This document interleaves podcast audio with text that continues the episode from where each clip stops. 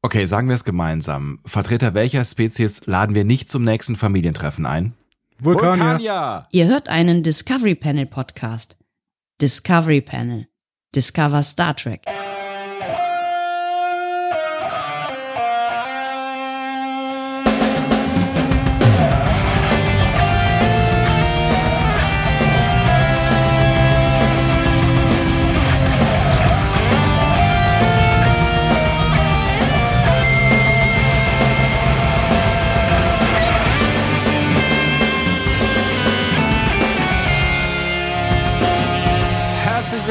Öffnen das Discovery Panel feierlich zur fünften Folge der zweiten Staffel Star Trek Strange New Worlds, die auf den ähm, klangvollen Namen Shrades äh, lautet, heißt, klingt, was auf Deutsch wahrscheinlich sowas wie Scharaden heißen dürfte, müsste, könnte. Auf dem Panel heute Andreas Dom. und Sebastian Sonntag. Und wenn ihr euch fragt, hä, war das nicht gestern erst der Fall? Ja, falls ihr unsere Podcasts äh, regelmäßig hört, ähm, haben wir gedacht, wir geben jetzt mal ein bisschen Gas.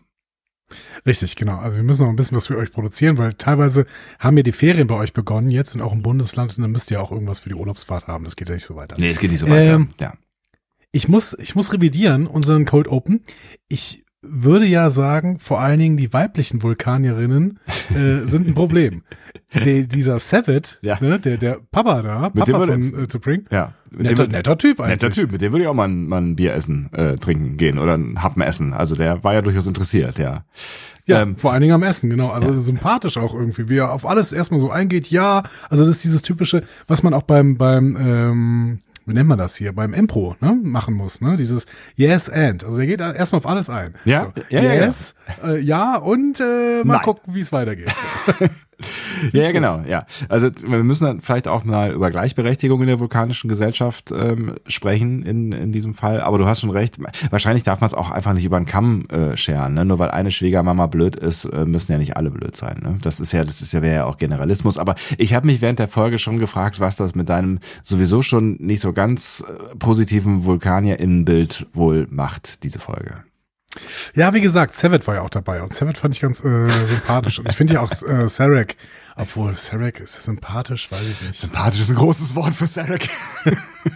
Ja, ist schon schwierig. Ja. Naja, naja, aber wir, äh, darüber wird zu reden sein, würde ich sagen. Ja, es wird über vieles zu reden sein in dieser Folge, ähm, weil äh, wir, wir kriegen ja auf jeden Fall viel Schauspiel äh, geboten, wie das bei Charaden nun mal so üblich ist. So nämlich. Ähm, da, auf das Wort Charade gehe ich auch gleich nochmal ein bisschen da ein. Ja. Aber ähm, wir, wir haben ja versprochen, dass wir auf das Feedback zu Among the Lotus Eaters eingehen. Das ist natürlich zahlreich eingeleitet. Also ich, ich, ich will ja gar nicht sagen, ne? Also ihr seid ja durchaus, ne, also ihr habt ja, ihr seid ja gefolgt unserem Aufruf und habt es geschafft, innerhalb von ja nicht mal 24 Stunden ähm, doch auf diese Folge zu kommentieren, wenn jetzt vielleicht auch nicht in der Fülle, in der ihr es in der Woche tun würdet. Aber hey, wir nehmen, was wir kriegen.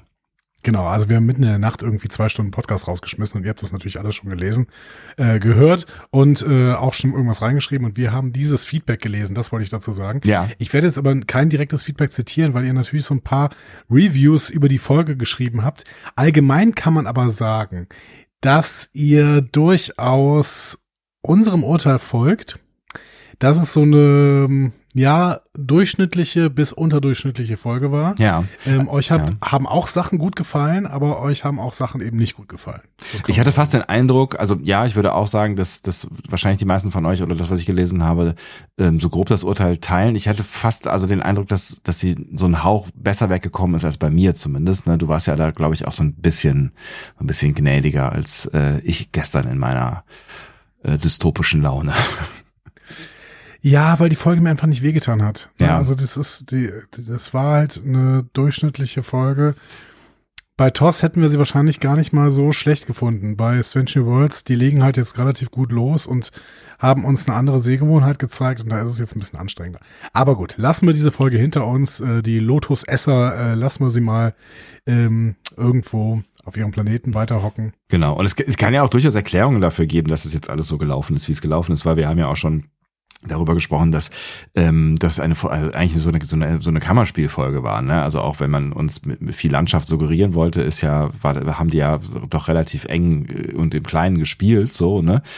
ähm, was auf der einen Seite tossig ist, was auf der anderen Seite aber auch billig ist. Ne? Es kann natürlich auch sein, dass es eine dieser berühmten Zwischenfolgen ist, ähm, die vielleicht nicht so viel Geld kosten dürfen und wo man dann halt mal so ein bisschen versucht, irgendwas Schönes zu erzählen, ohne den großen Kohleeinsatz.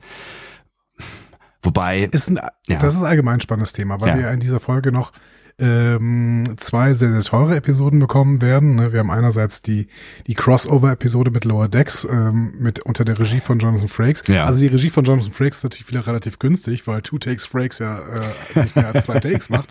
Ne? Also das ist, das ist Aber das wahrscheinlich kostet Frakes doppelt so viel wie alle anderen Regisseurinnen. Ja, das kann, das kann schon sein, äh, wobei ich das da gar nicht glaube. Also Nein. er hat zwar einen guten Namen in der Star Trek-Branche, äh, aber ja. ist auch nicht irgendwie ja. als äh, Superregisseur. Ähm, also was er ist, ohne Frage. Ist, ohne Frage, ne? absolut. Ja. ohne Wenn ähm, oder Aber, der kann alles super. Sogar Schauspieler ja, mittlerweile. Ja, genau, das ja. haben wir in PK Staffel 3 gesehen. Aber äh, das wird schon allein teuer, teuer sein, weil es natürlich beide, ähm, ja, weil so sowohl animierte Phasen äh, da drin sein werden, ja. als auch Live-Action-Phasen. Ähm, und wir werden noch die Musical-Folge haben, die natürlich auch ein bisschen teurer sein wird. Vermutlich werden wir die Musical-Folge haben. Ich bin mir, ich bin mir von Minute zu Minute sicher. Jetzt hat irgendwer noch einen Hinweis geschrieben, dazu, da gehe ich jetzt mal überhaupt nicht drauf ein, weil ja. Äh, das könnte ein Spoiler sein, deswegen. Ähm, Wenn ihr euch spoilern lassen ich sag's wollt, auch schon seit einem Jahr. Kommentare. Ja, natürlich, ne? und die, die hören dir ja auch zu und uns hier sowieso, ne? Also die, Eben. wir lassen jeden deutschen Podcast übersetzen, vor allen Dingen die von uns, ja. Ja. Allgemein muss man aber sagen, ähm, wenn du das Thema Geld jetzt schon ansprichst, äh, ja. das ist kein Feedback-Thema mehr, aber vielleicht ein News-Thema. Ähm, Hollywood steht still. Das kann man jetzt gerade nicht anders sagen. Das kann man definitiv so sagen. Und zwar noch stiller, als es eh schon gestanden hat. Also wir hatten ja schon den Streik der Drehbuchschreibenden ähm, und dann auch ne, der das der, der Anschluss quasi anderer Gewerke und ähm, jetzt sind eben auch die Schauspielenden äh, sehr deutlich äh, ja nochmal äh, in den Streik getreten. Ne? Genau, die größte Schauspielenden-Gewerkschaft, SAG-AFTRA, mhm. äh, Vorst Vorsitzende Fran Drescher, ne, The Nanny quasi. Yes, ja. Ähm, die sind jetzt mit in den Streik getreten und das ist äh, crazy, ähm, was das dann auch für Auswirkungen hat, weil die natürlich alle in dieser Gewerkschaft organisiert sind. Und ähm, hast du das in Berlin oder wo war es in Wien oder sowas? Hast du es auf jeden Fall bei dieser äh, Premiere für Mission Impossible mitbekommen, nee. was da passiert ist? Nee, erzähl mal die haben die nach vorne verlegt, weil sie schon ahnten, dass äh, sie in dieser Nacht in den Streik treten werden, also Nacht in den USA und irgendwie dann sechs Stunden vorher, keine Ahnung. So. Ja. Und tatsächlich äh, sind die SchauspielerInnen, ähm, haben die dann einfach die Veranstaltung verlassen. Also Krass. in dem Moment, wo der Streik veröffentlicht wurde, sind die gegangen. Weil das ist ja Promo und Promo ja, gehört zu ihrem Job und äh, ja, sie wollen keine StreikbrecherInnen sein. Ja. Beziehungsweise dürfen sie das, glaube ich, auch nicht, sonst fliegen sie aus der Gewerkschaft raus. Ja. Ähm, aber sie wollen es halt auch nicht. Ja. Und ähm, deswegen sind, haben sie die Veranstaltung verlassen. Hm. Das ist, äh, finde ich, krass. Also sie werden wohl nicht aus der Gewerkschaft rausfliegen. Ne? Ähm, StreikbrecherInnen werden natürlich nicht so nicht so super angesehen, aber ich kenne das jetzt so aus äh, unseren Kreisen ähm, im Journalismus, ähm, dass da auch äh, im Zweifel äh, leben und leben lassen. So, ne? Also klar, wenn du jetzt Mitglied einer Gewerkschaft bist und vielleicht auch noch aktives Mitglied, dann ist es schon irgendwie komisch, wenn du einen Streik nicht mitmachst. Aber äh, zum Beispiel bei Freien und äh, so, dazu gehören Schauspieler ja eine frei arbeitenden äh, Menschen. Ja. Ähm, äh, da, da muss es halt auch immer okay sein, wenn man dann vielleicht doch noch irgendwie einen Job zu Ende macht oder dann doch mal noch einen Job annimmt, weil man sonst die Miete nicht zahlen kann. So, ne? Also das, äh, das muss schon auch noch legitim sein. Aber ähm, die gehen da in einer einer krassen Geschlossenheit vor. Ähm, das finde ich auch durchaus beeindruckend. Vielleicht auch, weil die, die meisten da jetzt äh, von den bekannten Namen ja noch einen Notgroschen auf dem Konto haben. Ja, klar. Also mhm. wenn, wenn wir jetzt von der Mission Impossible Crew da äh, ja. sprechen, die haben das alle jetzt nicht nötig. Vielleicht, die können durchaus mal ein paar Monate äh, auf Einkommen verzichten, ähm, wobei es natürlich auch um einen bestimmten Lebensstil geht oder sowas. Und es geht natürlich dann vor allen Dingen um Solidarität äh, mit all den Leuten, die eben das nicht können, ja. ja die im Prinzip äh, jetzt gerade einen effektiven Gehaltsverlust hat und irgendwie überleben müssen. Ja. Auf der anderen Seite, äh, ich finde es wirklich, wirklich spannend, wie sehr auch gerade sich die, ja, also beide Seiten so ein bisschen härter werden, was ihre Aussagen angehen. Ich mhm. habe so ein paar Aussagen von Bob Iger gelesen, das ist ja der, der neue alte Disney-Chef, ja. ähm, der schon sehr, sehr aufgefahren hat mit seinen Worten und ähm, wo ihm dann per Social Media auch mal gegenübergehalten wurde, dass er am Tag so viel verdient wie ein Cutter im Jahr. Ja. Ne? Ähm, ich meine, solche also Vergleiche sind natürlich auch immer ein Stück weit polemisch, ne? Aber ähm, klar, da ist, da ist natürlich schon auch irgendwie was dran, vor allen Dingen, wenn sich dann Menschen irgendwie weiter aus dem Fenster lehnen, ähm, dann ähm, muss man damit rechnen, dass man da vielleicht auch mal eine blutige Nase bekommt, so, ne? Also ich glaube, er hat irgendwie gesagt, dass die Forderungen der, äh, der äh, DrehbuchschreiberInnen frech wären mhm. und sowas. Also es ist äh, hart. Ähm, Auf jeden Fall, aber das ist, ich, ich, genau, das ist halt auch ein spannender, ähm, ein spannender ähm, Gesellschaftsentwicklungskampf, der da gerade irgendwie geführt wird, ne? Weil ähm, Gewerkschaften haben ja, verbessere mich, wenn ich was Falsches sage, aber soweit ich weiß, in den USA ja eigentlich nicht so die wahnsinnig große Tradition und sind eigentlich eher so ein Pain in the Ass für die meisten Firmen. Ne? Also wenn ich an diese Starbucks-Nummer denke, wo Filialen geschlossen worden sind, äh, weil Gewerkschaften gegründet wurden. Ähm, und das, ne, du, das ist ja mal eher so dieses Self-made äh, Man äh, or Woman Ding so, ne? Also du bist deines Glückes Schmied und ähm, ne, deine Kohle hängt jetzt nicht von anderen ab, sondern ne, davon, was du draus machst, so.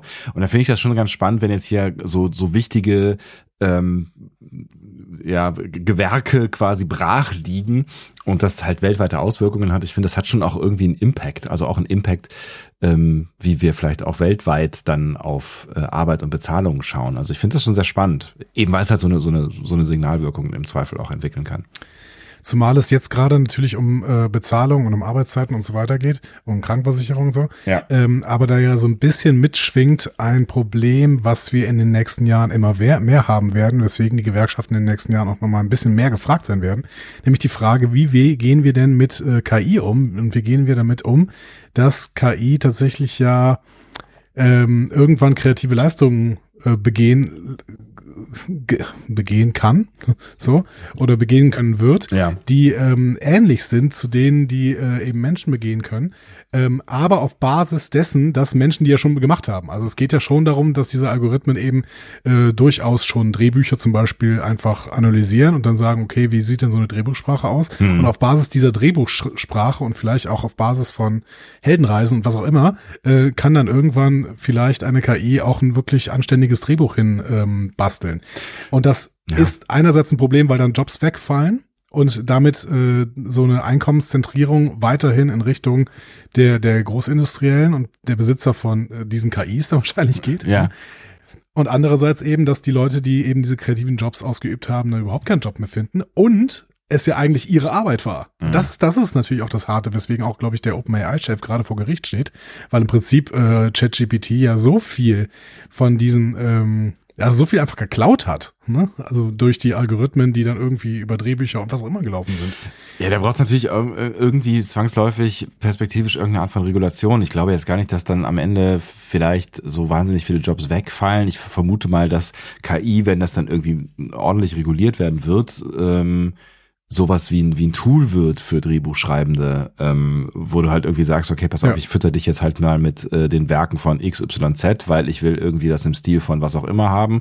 Ähm, und dann ist es halt ein Skill, eine KI so zu bestücken, dass du hinterher ein Drehbuch rausbekommst, was du dann vielleicht nur noch so sanft anpassen musst und was dann halt irgendwie, äh, was dann irgendwie cool ist, weil ich glaube tatsächlich am Ende ähm, noch nicht daran, also zumindest nicht in naher Zukunft, ähm, dass KI wirklich mit, mit, mit guten Kreativleistungen mithalten kann. Es ist natürlich die Frage, wo fängt eine gute Kreativleistung an? Ne? Also kann eine KI eine Big Bang Theory Folge ähm, entwickeln, so oder ähm, kann KI halt Matrix entwickeln oder halt irgendwie einen, komplexeren Plot. Könnte äh, KI eine TOS-Folge schreiben, wenn man ihr quasi alle TOS-Folgen gibt und dann sagt, okay, man schreibt das Ganze mal im Strange New World Setting. Ganz ehrlich, äh, ich glaube genau das ist äh, passiert bei den Lotus-Essern. so, so.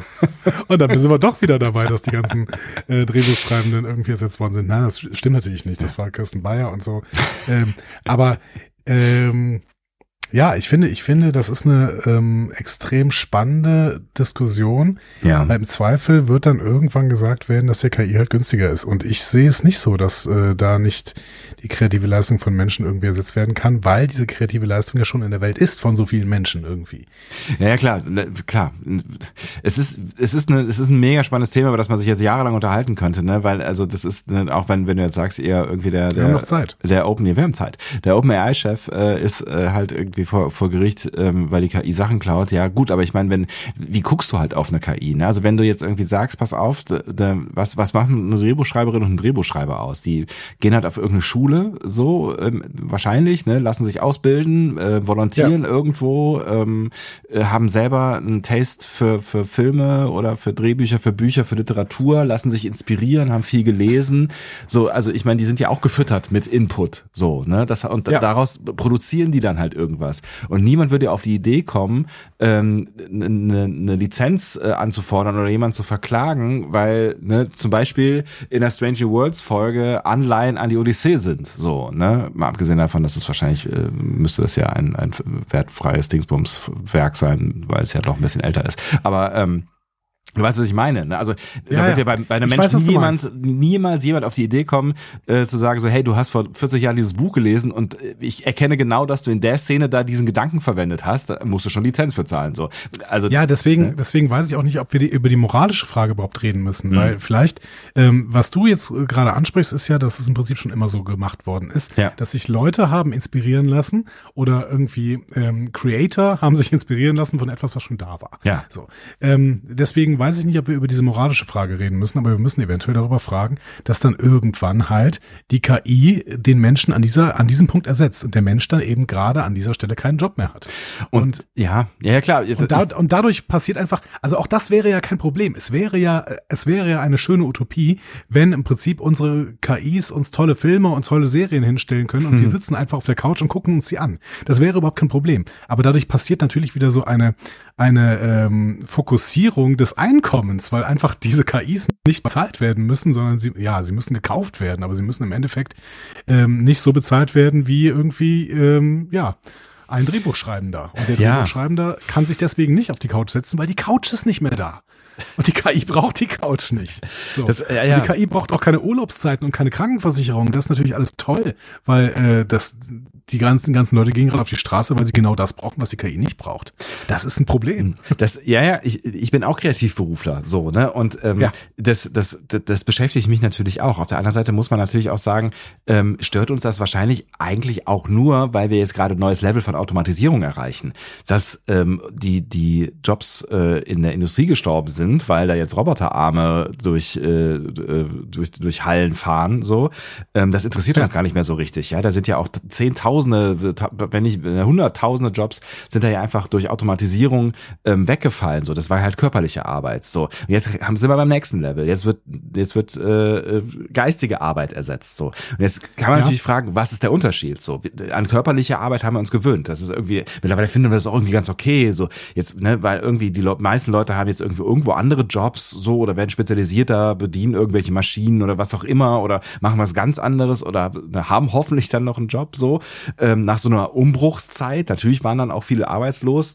für, für eine Weile so, ne? Aber ähm, da haben wir jetzt irgendwie jetzt dran gewöhnt. Das ist jetzt irgendwie okay, dass da Hallen voller Maschinen stehen, wo früher halt irgendwie tausende Menschen gearbeitet haben. Es ist die Frage, ob wir uns auch nicht daran gewöhnen, dass irgendwann in 100 Jahren äh, da irgendwie Büros voll KIs sitzen, quasi, wo früher wir unseren Kaffee Latte geschlürft haben und uns mhm. geistreiche Ideen gemacht haben. Es ist halt die Frage, womit wir dann am Ende Geld verdienen. Aber ich vermute, der Kapitalismus wird sich da schon irgendwas einfallen lassen. Ich finde es total spannende Gedanken, weil es natürlich so diesen Anspruch einer weiteren äh, industriellen Revolution hat, was wir da gerade erleben mit der KI. Mhm. Ich glaube aber, ich sehe da noch einen Unterschied. Ich weiß es, ich muss, muss mir versuchen mal zu folgen. Ich weiß nicht genau, ob das stimmt. Ich folge. Ja, oder ich versuche. Vielleicht erkennst du den, vielleicht erkennst du ein Problem.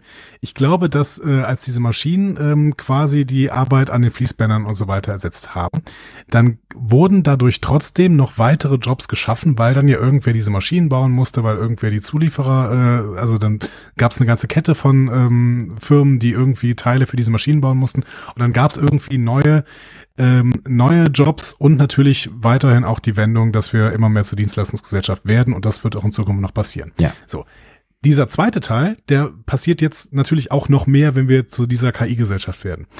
Der erste Teil fällt aber, glaube ich, so ein bisschen weg, weil ähm, die KI natürlich diese ganzen Programmierjobs und diese ganzen Reproduzierjobs einer KI selbst machen kann. Das ist ja irgendwie dieser, dieser Moment, ähm, wenn, wenn eine KI so schlau ist wie der schlauste Autom äh, Informatikprofessor, dann ist sie gleichzeitig so schlau wie tausend schlauste Informatikprofessoren, weil sie ja dann sofort reproduzieren kann. Und dementsprechend mhm. braucht die KI dann den Menschen überhaupt nicht mehr. Sie braucht dann auch, sie braucht noch ein paar Leute, die irgendwelche Serverparks äh, errichten, so, alles gut. Aber danach ist dann Schicht. So. Und dann läuft das Ganze und äh, reproduziert sich selbst, während dann die großen Maschinen eben, die müssen gewartet werden, da müssen kleine Teile für produziert werden, da müssen immer wieder neue Maschinen entwickelt ja, werden. Ja, ja. Aber ich, ich, weiß, wo du darauf hin willst, wo, wo du darauf hinaus willst. Der menschliche Faktor fällt weg. Genau, das, ne, das ist ja, das ist ja so auch ein, ein eines der, der ähm, gängigsten ähm, Dystopie-Topoi, wenn es um künstliche Intelligenz geht. Ne? Also wir schaffen uns damit selber ab und irgendwann richtet sich die KI gegen uns und ähm, Terminators ähm, äh, löschen die Menschheit aus, weil sie eigentlich nur noch stören. So, das ist ja natürlich das Ex Extrembeispiel. Ähm, ne, du gehst jetzt davon aus, dass wir alle gelangweilt auf der Couch sitzen oder vielleicht Opium fürs Volk mäßig einfach zugedröhnt werden mit Netflix-Serien, nee, die halt von der KI. Das, da, nee, nee, das wäre im besten Fall. Ja. Im besten Fall wäre das so. Das Problem, das Problem ist für mich tatsächlich nicht, dass die Maschinen sich dann gegen, irgendwann gegen uns richten könnten. Äh, kann auch passieren, aber dann äh, ist eh alles, dann ist eh alles vorbei. Aber ähm, mein größeres Problem ist, dass die Methode des Kapitalismus damit noch mehr gefördert wird und dieser Neokapitalismus, der dazu führt, dass denn eben ganz, ganz wenige Leute ganz, ganz viel Eigentum haben und mhm. alle anderen gar nichts. So. Das kann, also die Gefahr sehe ich schon auch, ne? aber ich glaube tatsächlich, also wenn ich mir jetzt anschaue, wie jetzt, wie viel Kohle jetzt äh, in KI reingesteckt wird, ja, also aus verschiedensten Seiten, wie groß diese Industrie gerade wird und wie vielfältig auch, ähm, kann ich mir schon auch vorstellen, dass es vielleicht nicht so ganz genau ist wie bei Maschinen, die natürlich kaputt gehen und Wartung brauchen und neu gebaut werden und neu entwickelt werden, aber auch KIs werden neu entwickelt und spezialisiert werden. Dann gibt's halt dann irgendwann die äh, Romcom-KI äh, für romantische Drehbücher, die halt viel besser funktioniert als die Science-Fiction-KI. Und es, wir benutzen halt nicht die gleiche KI, äh, wenn, wenn ich halt irgendwie ein, eine Moderation schreiben will, wie Leute, die halt eine Rede schreiben wollen. Das, ich, ich könnte mir schon vorstellen, dass es da viel Spezialisiertes gibt und das Feld ist ja riesig so und das, das braucht natürlich auch spezialisierte Arbeitsplätze und KI muss, glaube ich, auch gewartet werden. Also einmal vielleicht auch genau deswegen, also damit nicht das passiert, dass KI irgendwann so intelligent wird, dass sie sich gegen uns richtet. Da sollte es dann vielleicht auch so ein paar Schutzmechanismen geben und weil sie halt auch fehleranfällig ist. Ne? Also wenn du jetzt ChatGPT zum Beispiel anschaust, die ähm, jetzt angefangen hat, zum Beispiel, ich habe hab ich irgendwo jetzt gelesen, äh, in, in äh, Hausarbeiten Studien zu erfinden, weil es halt besser passt, so, ja, ja. Ähm, dann, dann sind wir halt an einem Punkt, ne, wo sie halt nicht mehr ihren, ihren Zweck erfüllt. Und da brauchst du dann halt irgendwie schon auch irgendwie Wartung und Eingreifen von ja. Menschen wie groß Punkt, dieses Punkt zwei Punkt zwei ja. sehe ich auch, um ja. da kurz zu ja, Sachen mhm. sagen. Äh, stimmt, finde ich finde ich gut. Äh, der Mensch ist nicht komplett vernachlässigbar an der Stelle. Punkt eins sehe ich nicht. Also eine, ähm, eine Spezialisierung von KIs, die Large Language Models, also wie wie ChatGPT, die können sich ja mit einem Befehl schon spezialisieren. Ich finde, da brauchst du keine spezialisierten äh, KIs mehr. Du sagst dir einfach, okay, du bist jetzt Schreiber einer Romcom und dann dann ist es halt der Schreiber einer Romcom. Also das dafür ähm, dafür sind die zu umfassend und zu sehr ähm, durch Prompts eben spezialisierbar, als was sehr spezialisierte äh, KIs bräuchten. Aber du wolltest gerade noch einen weiteren Punkt machen. Ja, aber ja, aber ich, ich glaube tatsächlich, dass die, die Spezialisierung ähm, schon noch eine Rolle spielen wird. Ne? Man hat früher auch irgendwann gedacht, äh, Generalgelehrte, Universalgelehrte sind irgendwie der Schlüssel zum äh, menschlichen Erfolg und äh, mittlerweile spezialisieren wir uns sogar in den spezialisierten Fachgebieten immer so weit auf, dass, dass äh, es Studiengänge gibt, die so speziell sind, dass ich sie schon gar nicht mehr aussprechen kann. Ähm, Weil unser Hirn beschränkt ist, aber die KI ja nicht. Hm. I don't know. Ich glaube, da kommen wir nicht weiter. Aber ich, ähm, ich, ich habe noch, also ich sehe noch ein bisschen Potenzial für uns. Nichtsdestotrotz ähm, kann ich das sehr gut nachempfinden, ähm, was da gerade in Hollywood passiert. Und die sagen ja auch nicht generell irgendwie ähm, steckt irgendwie alle KI irgendwie ins ins äh, Daystorm Institut und ähm, oder spült sie das Klo runter so. Ähm, es geht ja um einen verantwortungsbewussten Umgang damit ja. und ähm, um um Regeln einfach so ne und darum und spannend ist, dass die ja. Industrie das selber fordert ne also ja das ist auch das, das total spannender Effekt ne? Ich weiß nicht, was ist der Forderung geworden? Nichts wahrscheinlich, ne? Äh, die, die für sechs Monate mal die Entwicklung äh, zu pausieren. Das fand ich auch eine schöne naive Vorstellung irgendwie. Ja, das, du hast den Geist halt aus der Flasche gelassen, ne? aber du musst ja. es jetzt irgendwie, ähm, ja, jetzt musst du auf politischer Ebene irgendwas machen. Aber die Frage ist, was? ja, genau, die Frage ist was, und das ist ja schon diese, ich meine, nach wie vor sind ja PolitikerInnen äh, noch, noch überfordert mit so neuen, neuen, ich mache Anführungszeichen, Phänomenen wie Social Media oder sowas, ja, oder generell irgendwie ähm, dem, dem Netz als äh, ja nicht rechtsfreiem Raum, so, ne? Also wie, wie soll es da bei KI aus, äh, aussehen? So. Es ist, äh, und wie, wie soll, soll man es halt auch irgendwie weltweit regulieren? Ne? Ich finde es ja schon bemerkenswert, dass Mark Zuckerberg jetzt hier sein Meta äh, Dingsbums äh, Threads nicht in Europa veröffentlicht, weil er Angst vor Datenschutzfolgen äh, hat, weil da gerade noch so ein Gesetz in der Schwebe ist. Äh, ne, egal. Naja, also Regulierung von KIs finde ich, finde ich spannend. Bitte was? Wir sind ja schon bei Threads. Ja, das hast du gestern schon mal gesagt. Ich habe es gestern schon nicht verstanden, aber ich habe mich äh, geweigert nachzufragen. Ich tue es auch jetzt nicht. Wir, wir, wir, wir sind schon bei Threads, aber ich kann noch nicht posten. Ich habe es heute versucht, unsere ähm, Folge zu posten, aber das geht nicht. Warum, warum bist du denn bei Threads? Wie bist du denn da reingekommen? Ich habe mir die APK runtergeladen und äh, habe uns da angemeldet. Ach so, also äh, wir sind quasi äh, auf, auf amerikanischem Threads jetzt, ja? Ja, also mhm. wir sind halt bei Threads. Ja. Okay, alles klar. Ich verstehe. Naja, äh, gut. Gut. keine weiteren Fragen. Was für schöne Scharaden wir, äh, komm, ich habe keine Überleitung. Lass uns über Charades sprechen. Ja, aber es ist ein mega spannendes Thema und es ist voll das Science-Fiction-Thema und es ist irgendwie ganz lustig, dass, dass es so viele Utopien in diese Richtung äh, gibt oder Dystopien, ne? also dass dieses Thema schon so viel Literatur und Science-Fiction angeheizt hat ähm, ja. und wir jetzt quasi mittendrin sind oder mindestens mittendrin an den Anfängen, ähm, das ist schon, das ist schon ziemlich spannend. So. Und das wird uns bestimmt auch immer wieder mal irgendwann in Star Trek hier begegnen. Ja, demnächst äh, in unserem äh, Laber-Podcast jeden Freitag ähm, bei Spotify. So. Können wir, ähm, vielleicht nennen wir es irgendwie ähm, Discovery Nights oder so. Ja, ja. finde ich gut. Dis Discover the World.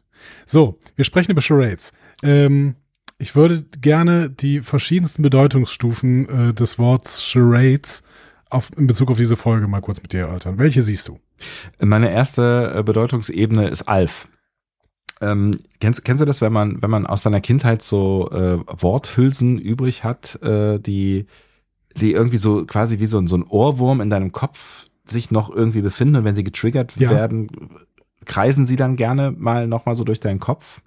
Ja, ja. Es ist aus okay. irgendeiner Alf-Folge. Ich verbinde es mit Alf und ähm, es geht um den Ausspruch Scharade und Sockenhüpfen. Ich weiß aber nicht, was, ah. was drumherum war. Ähm, aber ich glaube, Alf äh, sagt irgendwann. Und es ist, glaube ich, ein Witz oder so. Ich bin mir nicht so ganz sicher. Vielleicht sagt es auch nicht Alf, sondern Willy oder weiß er immer. Also falls ihr Alf kennt, also für alle, die nach 1990 geboren sind, machen sich wahrscheinlich jetzt Fragezeichen hin. Aber gut, dann googelt mal Alf. Das die Menschen stranges Zeug. Nicht. Also ja. ihr kennt, ihr kennt Alf auf jeden Fall. Ne? Außerirdische Lebensform ist in der Garage gelandet und versucht sich vor Militär zu verstecken. Ähm, ich kenne das Charade kenne ich ja gar nicht auf Deutsch eigentlich. Eigentlich kenne ich in Deutschland immer nur Pantomime. Ja, genau. Deswegen ist es, äh, ist es vielleicht auch in meinem Ge Gehör äh, oder Gehirn geblieben, ähm, weil ich Alf damals auch auf äh, Audiokassetten hatte, also ein paar, zwei, drei Folgen oder sowas. Und ähm, da die halt, wie man das so macht, als Kind halt auch äh, ungefähr eine Million Mal gehört habe. Aber ich weiß nicht mehr genau. Ja, aber hm. das Auditive, das bleibt, ne, das, das ähm, genau, geht ins bleibt. Ohr, bleibt im Kopf. So, das könnte unser Slogan sein.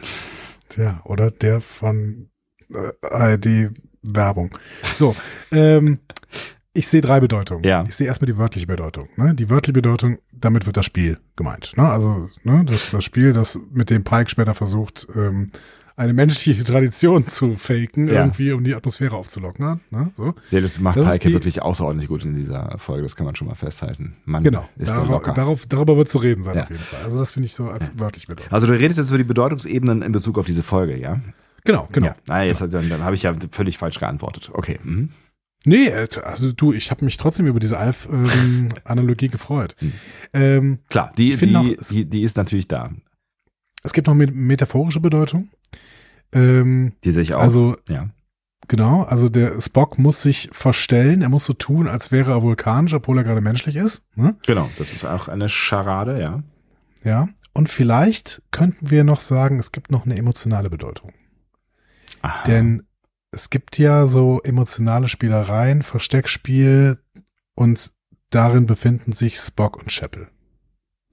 Beide unterdrücken irgendwie ihre wahren Gefühle und das könnte man auch eine Art Charade nennen. Hm. Vor allen Dingen, wenn man bedenkt, wie äh, nachher auch Uhura und Ortegas gegenüber Chapel reagieren. Ja.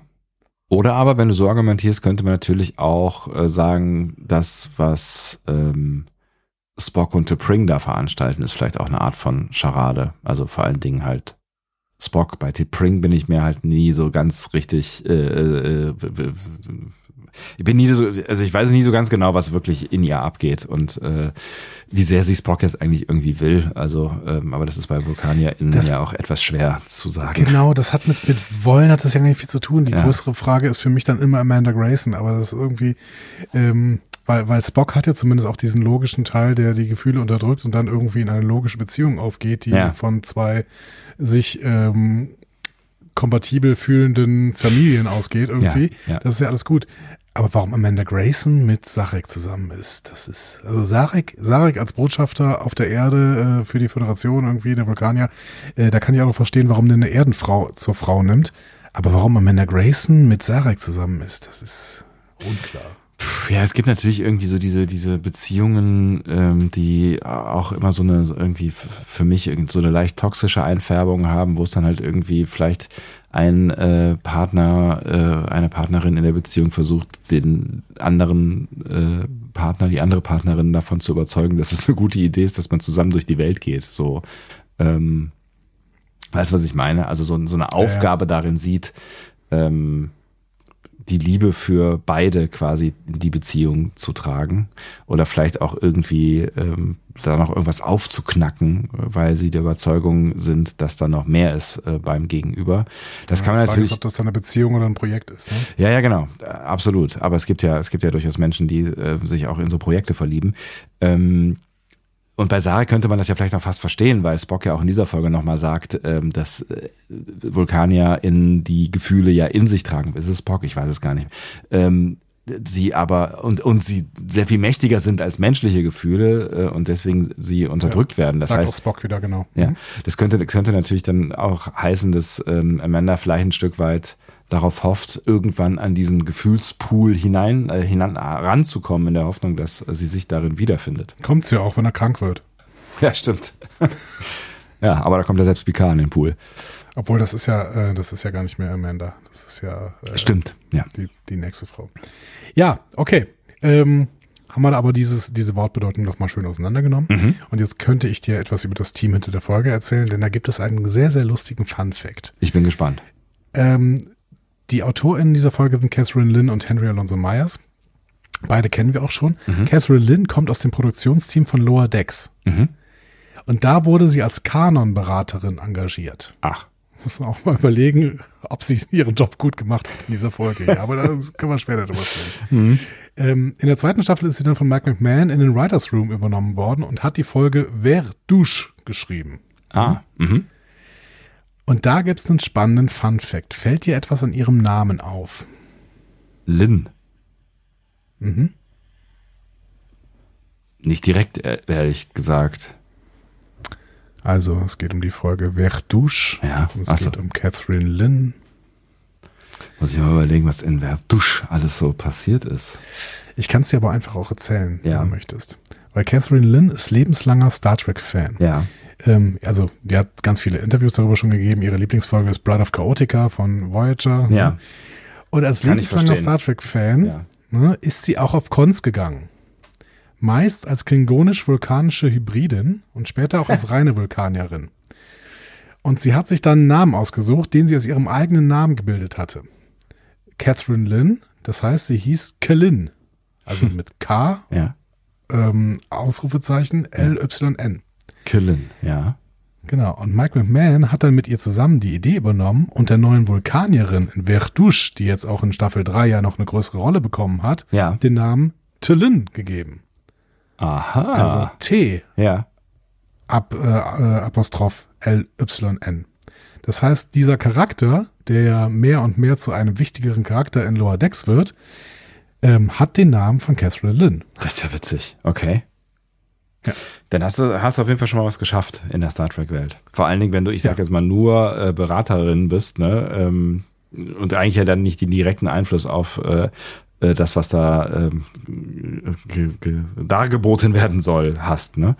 Genau, ja. Also das finde ich einen sehr, sehr äh, schönen Fun Fact. Das stimmt allerdings. Ähm, äh, sie ist jetzt Executive Producerin bei der zweiten Staffel Strange New Worlds, da ist sie gewechselt und arbeitet an einer weiteren Star Trek Serie. Aha. Also jetzt gerade nicht, weil Hollywood stillsteht, aber sie wird eine weitere Star Trek Serie entwickeln. So viele sind das ja gar nicht mehr, die da jetzt gerade zur Disposition stehen. Ja, aber ähm, also es geht auch um, um, ein, um ein unnamed Project. Ach so. Ah. Das habe ich auch zum allerersten Mal bei ihr irgendwo auf äh, mehreren Seiten gelesen. Finde ich ganz spannend eigentlich. Steht sowohl bei ähm, bei Wikipedia als auch auf noch irgendeiner anderen Seite stand, dass sie an einem unnamed Project für Star Trek arbeitet. Das ist tatsächlich ja ganz spannend. Also ja. quasi jenseits von dem, was wir schon irgendwie angekündigt haben, bekommen haben, so, ja. Ja. Also es ist irgendwas noch in der Bearbeitung, wobei das natürlich nicht heißt, dass es irgendwann released wird, aber nee. es ist irgendwas in der Bearbeitung, so. Ähm, denn äh, ja, irgendwann haben äh, Bojan Kim und Erika Lippold ja auch was für Sektion 31 geschrieben und die sind jetzt irgendwie komplett raus. naja. Ja gut, aber vielleicht wird das ja dann noch irgendwie verwurstet äh, in ähm, dem Film oder so. Hoffen wir mal. Hm. Ähm, Catherine Lynn hat 2005 als Schauspielerin angefangen, dann eher Indie-Filme gemacht. Seit 2010 hat sie bei The Grid mitgemacht. Das ist eine Sendung über die Indie-Szene. Da war sie Korrespondentin. Und die Sendung wird bis heute auf IFC ausgestrahlt, aber eher unregelmäßig. Mhm. Genau. Und jetzt macht sie vor allen Dingen, ähm, ja, ist ja auch vor allen Dingen Autorin. Hier an der Stelle mit äh, Henry Alonso Myers, äh, unser Showrunner. Mhm. Ne, das ist seine fünfte Arbeit jetzt für die Serie. Ähm, spannend zu wissen, er hat auch in der Staffel 1 schon Spock Amok gemacht, was ja quasi die Vorgängerepisode für diese hier ist. Ja. Und in dieser Staffel hat er auch schon den Staffelauftakt gemacht. Mhm. So, Regisseurin ist Jordan Canning, ähm, Kanadierin, die viel TV gemacht hat, vor allem Comedy. Ähm, zwölf Folgen Shits Creek, so das, was ich äh, gesehen habe von den Folgen, von den Serien, die sie gemacht hat. Mhm. Kennst du Shits Creek? Nee. Sehr, sehr gut. Kann okay. ich dir nur empfehlen. Ich weiß allerdings nicht, wo sie läuft. Ähm, 25 Folgen von einer Sketch-Show namens Baroness von Sketch Show. Ich weiß nicht genau, was es ist. Okay. Ähm, Klingt 23 Folgen so von der Comedy Sci-Fi äh, Space Riders Division Earth. Mhm. Ähm, und gerade arbeitet sie noch in einer neuen Fraggles-Serie. Also Jordan. Äh, äh, Boah, dir doch ein Loch ins Knie, ja. Ich bin, ich bin bei Fraggles total raus, aber ich. Äh, Kennst du den Fraggles-Song etwa nicht? Nee, wirklich nicht. Ich bin bei Fraggles wirklich komplett. Ich habe noch nicht eine Folge irgendwie Fraggles gesehen. Wobei ich den Trailer, den ich mir angeguckt habe für diese neue Fraggles-Serie, The Rock is Back oder sowas heißt die, äh, die Jordan Canning auch macht. Ja. Äh, das fand ich ganz spannend und dann hätte ich schon irgendwie Bock, mir das anzugucken. Ja, ja, ja, genau. Das ist dieses 20, 20th ja, Century es ist, Fox. Es ist, es ist nicht, es ist, ne? es ist fake, es ist alles fake hier. Ja, bla, bla, bla. Ja, oh Gott. Es ist wirklich alles fake, weil ja. es klingt für mich genau wie der, das Intro. Ja, ich weiß, aber das, das ist, heißt für irgendwem hier vorgesetzt vor dieses Fraggles-Intro. So, 1983 bis 1987, vier Episoden. Und das ist das Fraggles-Intro. Okay. Oh, es, hat, es hat auch auf jeden Fall Groove. Aber jetzt weiß ich gar nicht, ob es das Deutsche ist, weil eigentlich müsste es ja. Müsste es Deutsch sein. Ja. Ah, doch, das kenne ich. Ja, ist ein bisschen gute Laune, ja. Oh, das weckt Erinnerungen. ich ich fand es auch mal so ein bisschen unheimlich irgendwie, weil die ja in so einer komischen Höhle wohnen und vor allen Dingen, wenn die aus der Höhle rausgehen, da gab es dann irgendwie so ein Haus, äh, wo so ein Ehepaar äh, wohnt, ähm, die irgendwie glaube ich, ich weiß, was, was, was keine, war das riesig, ach, keine Ahnung. Auf jeden Fall war es irgendwie spooky da draußen und es hat mich immer Nerven gekostet, wenn die rausgegangen oder rausgehen mussten. Aber irgendwie was, es war eine nette Zeit damals mit euch. Spielen die denn eigentlich in der, äh, Okay. Äh, spielen denn eigentlich in derselben Welt wie die Muppets? Nee, aber es sind, ähm, äh, also es ist, auch, es ist eine Jim Henson-Serie, Henson? genau. Ähm, Genau, ich glaube, es gibt Überschneidungen. Also die, die, es gibt Figurenüberschneidungen, die irgendwie in ähm, beiden Serien irgendwie mal auftauchen. Aber ich weiß auch nicht, spielt Muppets in irgendeinem spezifischen Universum? Muppets spielt halt irgendwie immer dieser Show, ne? Auf dieser Bühne so, ne? Und die Fraggles spielen halt immer in dieser Höhle. Also vielleicht ist das alles die gleiche Welt, nur an verschiedenen Orten oder so. Ja, und bei Dickens spielen die auch, ne? Also das stimmt. Die Muppets. Ja. ja. Ja, ich weiß es nicht. Ähm, aber danke für diesen Ausflug auf jeden Fall. Ja, sehr gerne. Das ähm, war eine schöne dann Zeit. wirst du ja irgendwann, irgendwann, wenn du zu den Fraggles zurückkehrst und äh, Jordan Cannings neue Serie äh, anguckst, ähm, dann kannst du ja da wirklich ähm, ja auch zugucken, quasi. Ich muss mal gerade, wie heißt sie denn? Irgendwie The Rock is Back oder sowas. The Rock is Back. Okay. Ja, weil weil es irgendwie Fraggles Rock gibt's schon länger und dann ach, ich muss jetzt doch gerade hier nochmal nach dieser Alf-Nummer gucken. Wenn wir schon verklagt werden, dann richtig, ne? Ja, es ist kein Problem, wir. The Fraggles, Back to the Rock. Genau. Es gibt nur noch uns beide, dich und mich. Was würdest du jetzt gern machen? Singen? Oder vielleicht eine Scharade? Oder Socken hüpfen?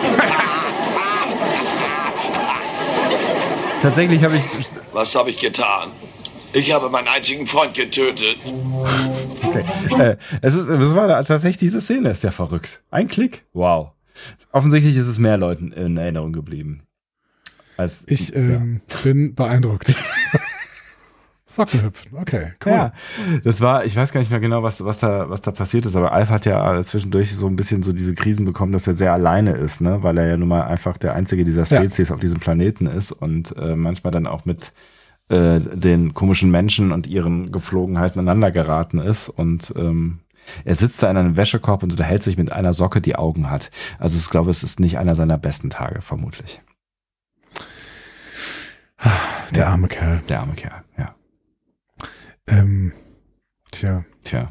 Wie kommen wir denn jetzt wieder zu Star Trek? Ich weiß nicht, wir brauchen noch nicht immer Überleitungen. Das ist, wir sind ein Star Trek Podcast. Wir können immer über Star Trek reden, wenn wir über Star Trek reden wollen. Das ist das Tolle, wenn man ein Star Trek Podcast ist. Ja, cool, dann machen wir es einfach. Ja. Also wir beginnen äh, diese Episode mit dem Previously On. Ähm, da sehen wir T'Prings Heiratsantrag an Spock, Spocks Diagnose Stress, Spocks Fake-Kuss mit Chapel, den T'Pring nicht glaubte. Ja. Ähm, dann ähm, deren komplizierte Beziehung und die Idee, dass Chapel zu einer Weiterbildung archäologischer Medizin bei Roger Corby gehen möchte. So, so nach diesem äh, ähm nach diesem, äh, äh, was bisher geschah, wussten natürlich alle so, ja, jetzt wissen wir, worum es geht, ne? Genau. Ja. Ähm, und am Ende müssen wir, glaube ich, viel über Kanon reden. Aber gehen wir jetzt mal erstmal in diese Folge rein. Ja. Wir beginnen dann auch direkt mit einem persönlichen Logbuch von Chapel. Sternzeit 1789,3.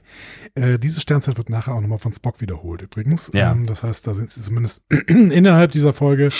Ähm, wenn, wenn das die Erfolge konsistent. mittlerweile sind, dass, dass an einem Tag quasi gleiche Sternzeit genannt wird von zwei unterschiedlichen Leuten, meine Herren. Ah, okay. Ja, sie steigt, also die Sternzeit steigt auch wieder in Bezug auf die letzte Folge. Aber ja. was heißt das schon? Was heißt das Egal. So. Die Enterprise durchquert das Vulkansystem mit Subimpulsgeschwindigkeit für eine Erkundung des Mondes Kerkhoff. So. Da gab es nämlich mal eine Zivilisation, die ausgestorben ist oder als ausgestorben gilt oder mhm. verschwunden ist. Auf jeden Fall gibt es jetzt eine Energieanomalie auf der Oberfläche, äh, die man untersuchen möchte. Ähm, und dieser Kerkovien-Mond, der soll Eridani B umkreisen, sagen die. Finde mhm. ich ganz spannend. Ist eines dieser 40 Eridani-Dreifachsternsysteme. Und die gibt's ja wirklich. Mhm. Ähm, da gab's vor ein paar Jahren mal die Meldung, dass der Planet Vulkan gefunden worden ist. Kannst du dich dran erinnern? Irgendwie dunkel klingelt da irgendwas, ja. Also genau, das haben dann die Medien irgendwie aufgemacht mit die Heimat von Mr. Spock ist gefunden worden. Und tatsächlich ist das äh, am Stern 40 Eridani A. Ah, okay. So, mhm. und, und, da ist der Planet Vulkan identifiziert worden. Ähm, das würde auch ungefähr von den äh, Entfernungen passen und der, der ist auch ein bisschen rot oder sowas und deswegen passt das irgendwie. Geil. Ja. Ungefähr in diesem Bereich sind wir jetzt. Äh, das heißt, es passt irgendwie. Wir sind auf dem Weg nach äh, Vulkan und dann ähm, ist halt dieser Kekovian-Mond da am Start. Stell mal vor, irgendwann kommt heraus, dass dieser ganze Kram, den wir uns in Star Trek über Jahrzehnte lang angeguckt haben, wirklich wahr ist. Das wäre schon schön, oder? Das wäre ganz schön. Wenn, wenn irgendwer, wenn, wenn irgendwer, weiß ich nicht, Gene Roddenberry war ein Alien oder sowas und hat einfach die Geschichten ähm, nicht erfunden, ein sondern einfach erzählt, ein Zeitreisender, genau. Einfach erzählt, weil sie so stattfinden werden. Also so wie, ähm, wie war es hier? Äh, na, wie heißt Na? er denn noch? Wer denn? Dieser Winnetou-Mensch. Karl May? Genau, Karl May, der war doch auch. Der hat einfach nur erzählt, was, erzählt, was er gesehen hat. Ach so, stimmt, ja. Hieß es doch früher immer so ein bisschen. ne? Und dann hat man irgendwann gemerkt, dass der äh, komisch ist. Naja, Ja. äh, so. Captain Pike lässt das Schiff langsamer fliegen, um die Aussicht zu genießen, was der Crew dann ein bisschen Freizeit gibt. ähm, Chapel nutzt die Zeit, um sich auf ihr zweimonatiges Stipendium der Vulcan Science Academy vorzubereiten, und zu dem sie ja will. Also da kommt ja so ein Interview. Ähm, Im Benga, Uhura, Ortegas und Laan testen Chapels Wissen zu den drei Prinzipien der archäologischen Medizin von Corby. Mhm. So. Ähm, Sehr langsam. also, Ja. ich, ich, ich habe mir das jetzt mal alles rausgesucht. Ja, Oh also Gott. archäologische Medizin. Stell, stellen wir uns mal dumm. Ne? Stell dir mal vor, du bist ein Detektiv. So. ja. Und dein, dein Job ist es herauszufinden, wie alte Zivilisationen, wie die alten Ägypter oder die alten Römer Krankheiten heilten Ja. oder eben Menschen gesund hielten. Ähm, du schaust dir also alte Schriftrollen, Artefakte und vielleicht sogar irgendwelche Körper, mumifizierte Körper, wenn du in Ägypten bist oder sowas, äh, an, um zu lernen, was die da wussten ne, und was sie gemacht haben. Ja. So. Das ist dann archäologische Medizin. Und die braucht natürlich ein paar Regeln. So. Und diese Regeln gibt sie jetzt durch. Und das finde ich eigentlich ganz spannend, weil es total nachvollziehbar ist. Ja. Also, erstens, Medizin ist immer alt und neu zugleich, da das medizinische Verständnis von Kulturen im Laufe der Zeit äh, sich ändert. Mhm. Finde ich interessant, ja. Fand ich auch interessant, als sie es gesagt hat, ja. Ähm, das heißt ja, und das finde ich ist total nachvollziehbar, wenn du dir unsere Medizin so anguckst. Unsere medizinischen Praktiken und Erkenntnissen basieren sowohl auf altem Wissen als auf neuen Entdeckungen. Ja, aber das heißt auch möglicherweise, dass ähm, ähm, früher schon Dinge äh, gemacht worden sind, die äh, vielleicht auch gar nicht äh, alt sind, sondern heute noch irgendwie in der gleichen Form ähm, passieren. Also vielleicht auch schon sehr viel früher. Ne? Ja, aber immer alt und neu zugleich. Ne? Ja. Das heißt, ähm, mach kein Aderlass, ne, sondern, also äh, ich kann besser in Backmetaphern sprechen. Du hast ein altes Rezept für einen Kuchen, ja, so. Und dann findest du aber neue Zutaten oder eine neue Technik, irgendwie Ja. so coole äh, Dampfgarer oder sowas, den es damals niemals gegeben hat. So. Also kombini- kombinierst du das alte Rezept mit der neuen Technik, um dann noch einen besseren Kuchen zu bekommen. Ja, ja, ja, genau. Mhm. Also so lernst du aus der Vergangenheit und wendest dieses Wissen in neuen und verbesserten Wegen an, finde ich total äh, gut erstmal. Also wenn Medizin wirklich so funktioniert. Sollte es, sollte es auf jeden Fall. Haben wir eigentlich schon mal darüber gesprochen, was KI mit Medizin machen könnte? Nee, aber ähm, Uns unsterblich machen vielleicht, ja. ja, zumindest äh, unser Leben sehr, sehr weit verlängern. Mhm. Ne? Es ist, ist auf auf jeden Fall ganz spannend. Also ich will da jetzt gar nicht äh, lange ausholen, aber auch da geht's natürlich dann wieder um ähm, Arbeitserleichterung oder Arbeitseinsparungen. Ich hatte letztens Das geht ja irgendwann auch schon, ne? Ja, das passiert auch schon. Also ich hatte letztens irgendwann das Beispiel, das wird tatsächlich schon passiert, ähm, ist das ähm, Hautkrebs-Scans, also oder Hautscans. Äh, Ja, das habe ich auch gelesen. Ne? Haben wir da nicht sogar schon mal drüber gesprochen? Das könnte sein, ich weiß es nicht. Äh, Von KI gemacht wird und dass das KI das halt viel besser kann, ne? also um potenzielle Hautkrebsgefährdungen zu erkennen. Ja, weil KI natürlich diese ganzen ähm, schon vorliegenden Bilder und sowas, die kann es natürlich alles analysieren. Das heißt, KI kennt alle Bilder ja, ähm, und also so potenziell zumindest und kann deswegen ganz klar sagen, okay, bei den Bildern hat sich herausgestellt, das war Hautkrebs, bei den Ja. anderen nicht. Ähm, und dann muss ich nicht mehr quasi selbst diagnostizieren, sondern kann KI äh, diagnostizieren lassen. und das ist spannend. Genau, und das spart halt Ärztinnen und Ärzten äh, Hörde viel Zeit so, ne? Ja, ja. Okay, ähm, Regel zwei. Ja. Die Schlüssel zur Lösung medizinischer Probleme werden oft durch einen Blick zurückgefunden. Also manchmal, wenn wir ein medizinisches Problem haben, können wir die Antwort finden, indem wir in die Vergangenheit schauen und sehen, wie alte Zivilisationen das gleiche Problem gelöst haben. Ist so, als ob du in eine Sackgasse steckst und nicht weißt, wohin du gehen sollst und dann guckst auf eine Karte und siehst dann so einen alten Weg, den du nehmen kannst, um dein Ziel zu erreichen. Ne? So. Schön diese Bilder, die du ja äh, aufzeichnest. Ich musste gerade an Dr. House denken. Ich denke heute nur in alten Serien. Ja, oh, Dr. House würde ich auch gerne mal sehen, wenn ich um die Zeit dazu hätte. Aber habe ich schon zweimal durchgeguckt. Ich bin mir auch nicht sicher, ob diese Figur äh, gut altern wird. Ja, aber sie war immer schon so angelegt, wie sie heute schon nicht politisch korrekt ist. Ja, das So. stimmt. Und auch Dritte Regel, und die ja. fand ich eigentlich die spannendste. Ja. Archäologische Medizin ist genauso viel eine Studie der Geschichte wie der Wissenschaft. Ähm, also, wenn du medizinische Prakti Praktiken aus der Vergangenheit studierst, Ja, dann geht es nicht nur um die Wissenschaft dahinter, sondern auch um die Geschichte der Menschen, die diese Praktiken angewendet haben. Klar, ja. Also wieder Kuchenmetapher. Ne? Es ist, als ob du nicht nur das Rezept für einen Kuchen lernst, sondern auch die Geschichte der Person, die das Rezept geschrieben hat, warum sie es so gemacht hat und was es für sie bedeutete. Ja, also im besten Fall. Ne? Und dann Ja. verstehst du vielleicht auch, warum das Rezept am Ende so gut funktioniert hat. Genau. Und warum es gerade für die Person so gut funktioniert hat, Ja. weil die vielleicht in einem bestimmten Kosmos aufgewachsen ist, der äh, komplett darauf ausgerichtet war. Ja. Ich habe eben noch mit jemandem ähm, aus unserer äh, Schattenredaktion darüber gesprochen, dass Elvis ja immer eine bestimmte Art von Sandwiches gegessen hat. Weißt du noch, was das für Sandwiches waren? Nee. Elvis Presley. Das war, nee, die- diese Information ist mir, glaube ich, neu oder ich habe sie vergessen. Dann. Man nennt das Sandwich sogar The Elvis äh, Mhm. oder The, The Elvis, weil es ja ein E am Anfang ist. The Elvis. Ja, ist korrekt. Deine Englischkenntnisse, die beeindrucken mich immer wieder aufs Neue. So, ähm, das ist ein Sandwich mit, mit Erdnussbutter, Bananen und Bacon. Oh Gott.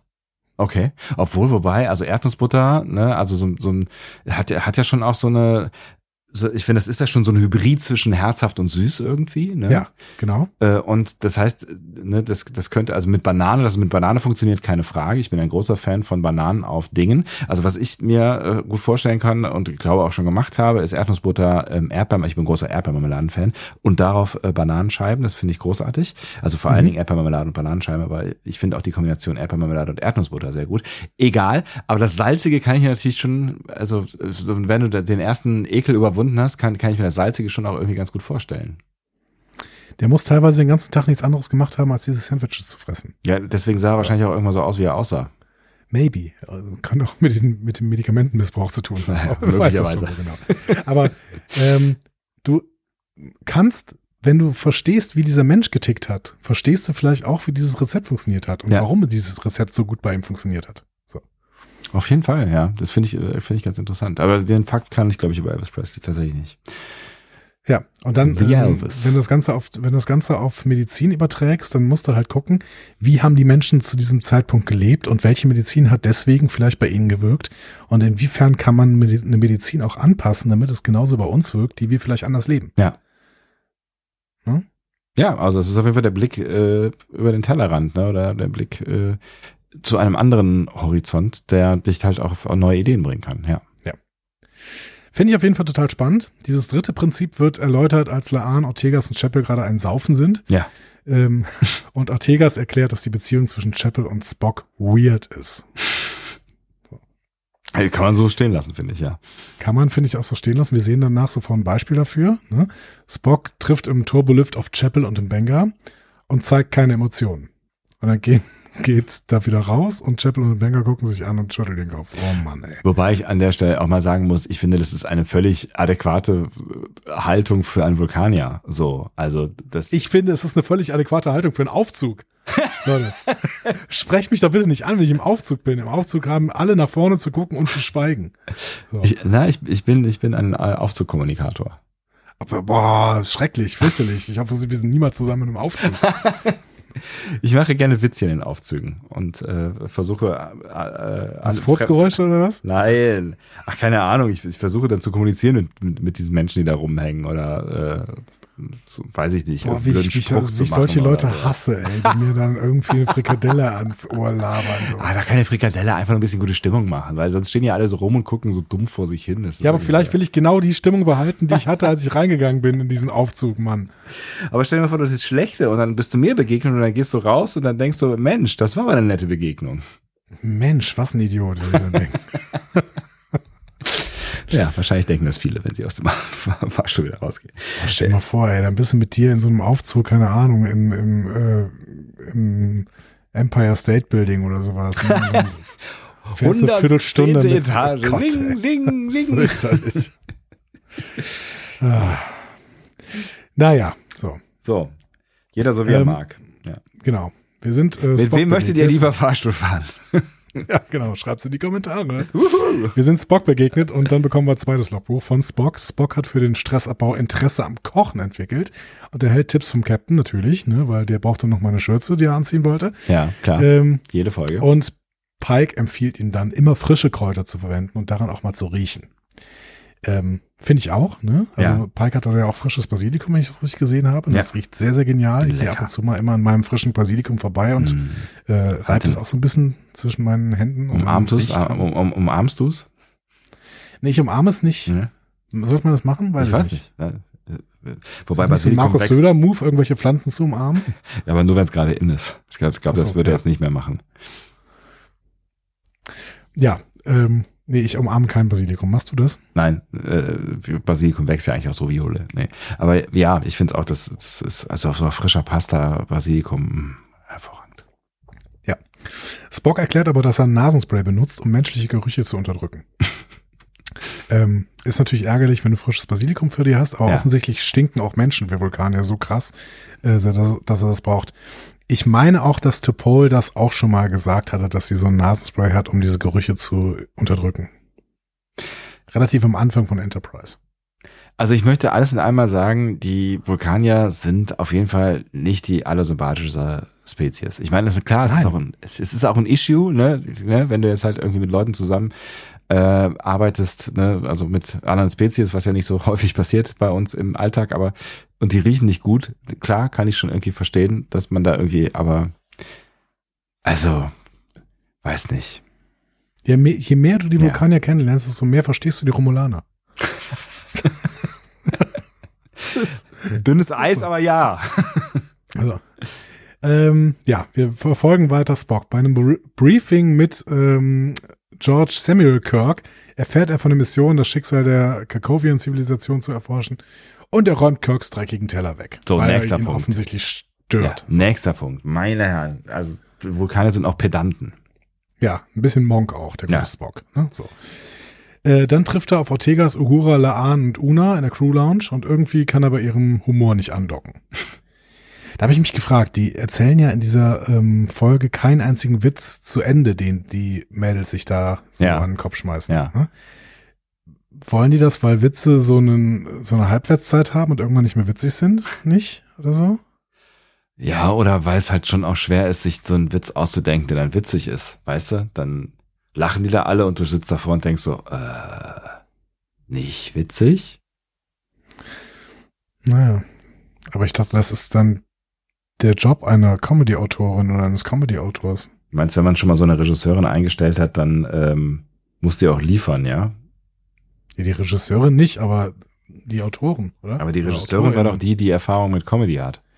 Ja, aber die AutorInnen schreiben diese Folge und sollten dann noch mal so einen Witz aufschreiben können, der witzig ist, oder? Ja, vielleicht. Naja, gut. Naja. Ja, aber ich finde, es hat der Sache jetzt äh, auch nicht unbedingt ähm, einen Abbruch getan, so heißt es, glaube ich, ne?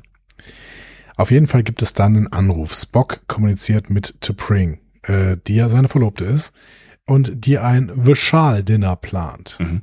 Kennen wir noch nicht. Mhm. Also T'Pring schon, aber das Vishal-Dinner noch nicht. Ja.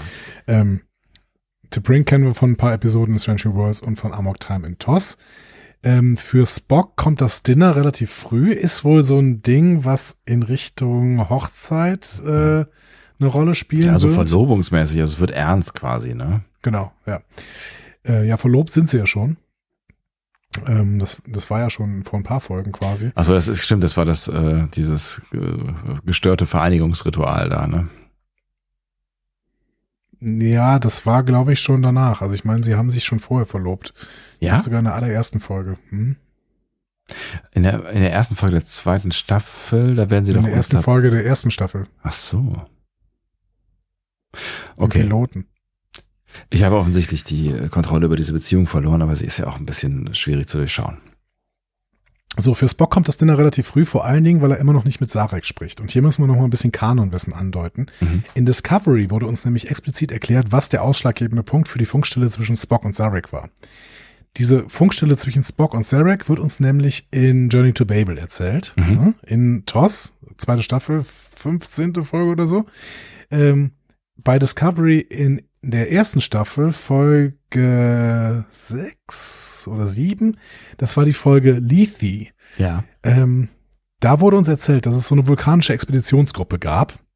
Und Sarek, der hatte als Botschafter bei der Föderation auf Vulkan so eine hohe gesellschaftliche Stellung auf Vulkan. Und deswegen äh, konnte er Leute in der vulkanischen Expeditionsgruppe unterbringen. Einfach, wenn der gesagt hat, da soll jemand rein, dann Ja. ist das auch passiert.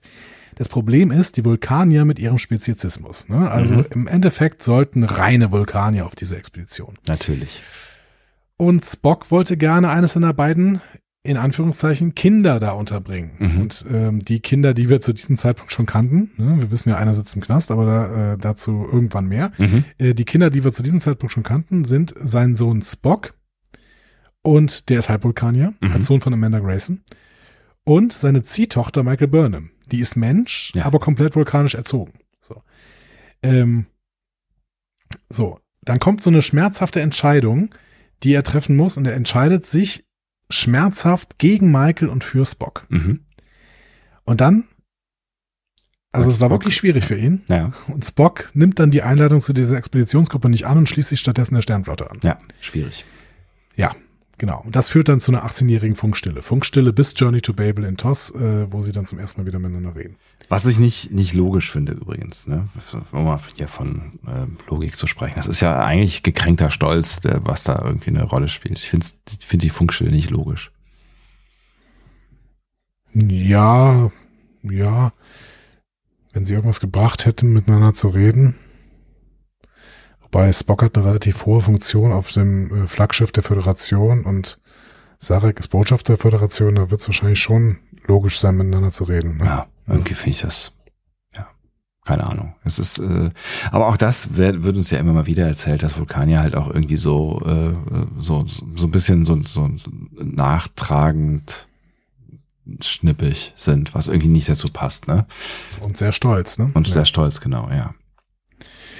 Ja, wir bekommen hier übrigens auch schon Andeutungen über T'Prings Mutter T'Pril. Die ist wohl wieder eine dieser Logikfanatikerinnen und ExtremistInnen, wie wir sie schon öfter auf Vulkan kennengelernt haben. Mhm. Ähm, die Planung dieses Dinners lenkt Spock jetzt ab, auch während eines Meetings mit Pike über Personaländerungen für den Shuttleflug zum Garkovian Mond. Ähm, Pike bietet Spock jetzt an, jemand anderes den Flug machen zu lassen, aber Spock sagt, nee, jetzt schaffe ich schon. Ähm, es stellt sich dann allerdings ab, raus, genau, es stellt sich dann allerdings raus, dass Chapel äh, Spocks Passagierin ist. Tja. Ärgerlich. Die Situation ist dann ein bisschen awkward Mhm. insgesamt. Also im Shuttle findet so ein angespanntes Gespräch zwischen Spock und Chapel statt. Wir bekommen da auch schon mal gedroppt, dass äh, die Kerkovianer extrem gut in Medizin waren und deswegen fliegt Chapel hier jetzt auch mit. Mhm. Ähm, Spock lobt Chapel. Und weil die Stimmung da gerade so auf dem Höhepunkt ist, nimmt äh, Chapel den Anlass, um Spock auf ihre Beziehung anzusprechen. Schwierig. Ja, Gut, dass der Computer sich dann meldet, dass sie angekommen sind. ja. Mhm. Ähm, und nach dem Erreichen der Scanreichweite entdecken sie eine stabile Raumzeitverwerfung und äh, die Strahlung der Verwerfung lässt äh, sie die Kontrolle über das Shuttle verlieren und sie werden in die Verwerfung gezogen. Dass man sowas nicht vorher verhindern kann, das verstehe ich ja nicht. Also so eine meinst Raumzeitverwerfung, das muss doch, die muss man doch irgendwie von weiter her sehen und oder zumindest zum, sehen, bevor, ne, bevor man da reingezogen wird oder dann fliegt man nicht so nah ran. Aber naja, gut. Ja, man fliegt nicht so nah, so nah ran. Ich glaube, das ist das Ding. Ne? Ja. Also gesehen haben die die ja schon vorher. Die war ja auch für uns schon klar, klar zu sehen. Ja. Sogar schon im, im Vorspann, glaube ich, oder Ja. in diesem, während des Logbuchs. Naja, Spock wacht in der Krankenstation auf. Über ihm ähm, Pike, Mbenga und Chapel. Und er erfährt, dass er einen Shuttle-Unfall hatte. Mhm. Chapel erklärt, dass sie irgendwo in der Nähe der Enterprise im All aufgewacht sind. Ähm, Spock wurde geheilt, aber das Heim Heilmittel hat ihn, tada, komplett menschlich gemacht. Und Spock reagiert auf seine Veränderung mit einem What the? Da kommt's, und dann kommt's Intro. Schöner Moment. Ja. Ja. Also allgemein ein ziemlicher Comedy-Moment, auch schon ähm, die Perspektive, die wir hatten. Ne? Ja. Also, dass wir aus Spocks Gesicht quasi rausgucken und dann irgendwie die drei mit ihren Nasen da über ihm sehen und Ja, so. Ne? ja, ja, genau. Also wer zu diesem Zeitpunkt noch nicht gedacht hat, dass wir eine Comedy-Episode haben, der ähm, wusste das an dem Moment, glaube ich. Ja. Ich vermute auch, genau, ja. Ja, wir gehen ins Intro und nach dem Intro sehen wir Una und Laan, die untersuchen das Shuttle, das tot im Raum gefunden wurde, um herauszufinden, was passiert ist. Und sie finden ein fremdes Gerät im Pilotensitz. Ähm, das da extrem auffällig liegt, weil ja auch alles sauber gemacht worden ist von diesen, äh, von diesen Wesen. Ja, Ähm, komisch, dass sie das da nicht gefunden haben, als sie Spock und Chapel rausgeholt haben. ja, oder haben sie die ganz. rausgebeamt oder was? Also, keine Ahnung. Also möglich wäre es natürlich, aber ähm, ja, ja, nicht so ganz verstanden. Ja. Äh, strange. Uhura bestätigt auf der Brücke, dass es sich um eine Art außerirdischer Visitenkarte handelt und öffnet sofort einen Kommunikationskanal zu dem äh, Punkt, wo sie dann halt anrufen können. Mhm. Total süß, wie sich Pike da über den Erstkontakt freut. Ne? Ja, voll. Wobei ich dann sagen muss, dass, dass er den sehr leisure anfängt irgendwie so. Hi, ja, was? Ah, hm. Als während andere Leute sich irgendwie Rituale überlegen oder Worte, wie sie, wie sie äh, fremde Spezies begrüßen oder sowas. Aber na gut. Ja, obwohl er stellt sich doch einfach ganz normal vor, oder? Also Ja, ja, ist aber er macht das äh, sehr locker so irgendwie. Der macht so, hi, äh, ich bin hier übrigens und das, sind, das ist ein Raumschiff und so, ja. Es erscheint auf jeden Fall ein leuchtendes Wesen, stellt sich als Yellow vor. Ist aber alles der- andere als Yellow übrigens. Richtig ist es nicht, genau. Und erklärt, dass das Shuttle mit ihrem Transportertunnel kollidiert ist und sie es repariert haben. Und Pike versucht dann zu erklären, ja, ja, ihr habt auch ein Crewmitglied repariert. Und äh, Yellow sagte, ja, ja, genau. Ähm, ähm, die, da, da gab es bei diesem Crewmitglied gab es irgendwie, äh, da gab es gemischte Anweisungen, aber wir haben es so hingekriegt, dass die beiden wieder zueinander passen, die da drin saßen. Ja. So, Yellow will Pike immer wieder abwürgen, also sehr, sehr schön, damit no further contract is, äh, äh, no further contact is necessary. Ja. So, also will immer wieder auflegen. Ähm, tja, und äh, dann äh, legt sie irgendwann auf. Ja. Ähm, also, sie passten nicht zusammen, also haben die Kerkovianer sie passend gemacht. Also das, das sind schon die? Kerkovianer. Ne? Das habe ich nämlich in dem Moment nicht so richtig geschnitten, weil wir die ganze Zeit ja von einer ausgestorbenen Zivilisation sprechen und dann sehen wir ja auch Ruinen und so ein Kram so. Ähm, das, das sind schon die Kerkovianer, die da irgendwie sich in eine andere Raumzeit begeben haben oder was? Ja, genau. Ja. Ja, ja. Sagen die auch nachher. Okay. Ja, das, ich habe es irgendwie nicht so nicht so hundertprozentig geschnallt. Nee, das sind die Kerkovianer, genau. Mhm. Ähm, ist es ein bisschen schwierig, wenn hier quasi Spocks multiethnische Identität behandelt wird und dann ähm, die Idee kommt, wir spalten Spock einfach und sagen, okay, wir machen da eine Mischabstammung, machen wir einfach die Hälfte weg? Vor Ja, es ist- bei- Biela, Be- Be- Belana Torres in, in Voyager ja auch schon mal passiert ist, ne? Ja. dass sie irgendwie die Hälfte weggeschnitten haben einfach. Ja, ja, stimmt. Ähm, es ist, ja, ja, klar, es ist irgendwie offensichtlich eine, eine beliebte äh, Erzählstruktur. Natürlich kann man irgendwie sagen, sind diese Wesen rassistisch oder ist die Gesch Erzählgeschichte rassistisch, wenn man halt irgendwie versucht, ähm, eine, eine Seite auszulöschen, weil sie irgendwie als Störfaktor gesehen wird. Ähm, aber vielleicht ist es, ist es ja irgendwie auch, ne, ist es ja weniger DNA ähm, aus, äh, aus dem vulkanischen als menschliche DNA gewesen. Und gesagt, vielleicht ist das einfach ein Störfaktor. Wir nehmen die halt irgendwie raus. Ich finde es jetzt nicht so dramatisch, ehrlich gesagt. Ja, aber das, das Problem ist ja, dass Star Trek damit sagt, dass das geht. Dass du aus einer multiethnischen Identität einfach die Hälfte irgendwie rausschneiden kannst. Weil so ein Vulkanier ja was ganz anderes ist als äh, Mensch, beziehungsweise weil halt, keine Ahnung, ein Spanier was ganz anderes ist als ein Nee, Pole. nee, nee, nee, nee, nee. Ich wusste, dass du da jetzt hin willst. Nee, nee, nee, den Weg gehe ich nicht mit dir mit. Also es ist ja schon irgendwie was anderes, wenn du, wenn du äh, eine Katze mit einem Krokodil kreuzt, ja, als ähm, wenn du. Aber dann kannst du aus diesem, aus dieser Krokokatze kannst du trotzdem nicht wieder irgendwie die Hälfte rausschneiden und dann sagst du, das ist wieder Krokodil. ja, in dieser Welt nicht, aber Yellow kann das halt. Yellow würde das auch mit einem Krokodil, mit einer Krokodilkatze hinbekommen. Ähm, also, Glaube ich. Also da, da ist es ja relativ eindeutig, wahrscheinlich die Krokodilgene von den Katzengenen zu trennen. Wir alle sind ja, äh, also ne, wenn es jetzt um, um die Spezies Mensch geht, sind wir alle ja voll von verschiedenen Ethnien. Und das ist natürlich völliger Bullshit, dass wir hier irgendwie was rausschneiden können. Das funktioniert halt nicht. Also das, ne, es gibt ja diese Gentests, wo du dir anschauen kannst, wie viel Prozent von was auch immer, wie auch immer es funktioniert. Ähm, in, in dir wohnt, ne? also welche Gene sich aus welcher äh, Richtung ver vererbt haben. Ähm, und da ist ja irgendwie klar, wir sind alle irgendwie eine, riesen Mischmasse. Aber darum geht's hier nicht. Also das, den Weg gehe ich nicht mit. Okay, kann ich, kann ich gut verstehen. Ich möchte, ich wollte es auch nochmal aufwerfen und ich, für mich ist es auch kein großes Problem. Ein anderes äh, Ding aber schon, weil ich finde, dass das schon zum Thema gemacht werden könnte, was fehlt, also dass Spock sich irgendwie fragt, was fehlt mir eigentlich, wenn ein Teil meiner Identität weggeschnitten wird. Und das wird so ein bisschen wenig zum Thema gemacht, auch weil das hier eine Comedy-Episode ist.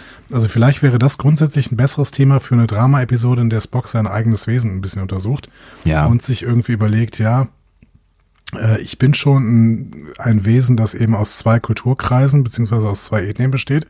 Und ähm, was macht das denn eigentlich mit mir, wenn eine Ethnie fehlt? So, das fände ich, fände ich eigentlich ganz spannend. Aber Das übernimmt ja ein nicht Stück-. Ja, ein Stück weit übernimmt das Chapel, ne? Weil ähm, man könnte natürlich auch auf die Idee kommen, ähm, das ist ja, das ist ja dann hinterher in, in dem Dialog mit ähm, mit äh, Red, äh, mit Yellow, mit Red, Blue, Red, Yellow, ähm, französische Flagge. Ähm, was? Ähm, äh, Ja, in- 14.7. in dem, Gott, wo, wo, wo war ich? In dem Dialog mit äh, Yellow äh, sagt ja dann auch irgendwie nochmal so, ne, dass, ähm, dass ihr da halt ein Stück fehlt, weil man könnte ja auf den Gedanken kommen, es ist ja viel kompatibler mit ihr. So, jetzt ist irgendwie alles ein bisschen einfacher. Jetzt steht er halt nicht mehr auch so gefühlsmäßig auf dem Schlauch, sondern sie kann halt irgendwie direkt mit ihm reden und sie diesen ganzen vulkanischen Bullshit, der irgendwie zwischen ihnen steht, der, der ist jetzt halt irgendwie nicht mehr da. Aber sie sagt ja ganz explizit, das, das ist nicht mein Spock so, das ist nicht der, der, der Spock, den, den Ja. ich kenne. Ja, ich äh, finde ich auch, dass das hier gemacht wird Ja. durch Chapel. Ich finde aber dann ist es ein bisschen oberflächlich. Also das, das kann Star Trek dann auch besser und tiefgründiger. Ja, aber du hast die, Ähm, Be- das, du war, hast, das, war, aber- das, war, das war nicht der Fokus hier. ich, genau. ich verstehe das schon. Ja. So. Und ich könnte mir schon noch vorstellen, dass, dass man das vielleicht auch nochmal aufmacht irgendwann so, weil das ist ja schon auch ein Thema gewesen. Das ist ja ein Thema gewesen in der, in der, was war das, Amok Time, ne? Mit, mit T'Pring ist es ja, ähm, die, die menschliche Seite ist ja immer wieder Thema bei Spock und jetzt, ähm, wo sie, wo die, wo die vulkanische Seite mal weg war, könnte könnte es ja schon sein, dass das vielleicht immer irgendwann thematisiert wird. Ich finde es schön und vielleicht mal nicht in so einem, in so einem albernen Setting, keine Ahnung. Ähm, so.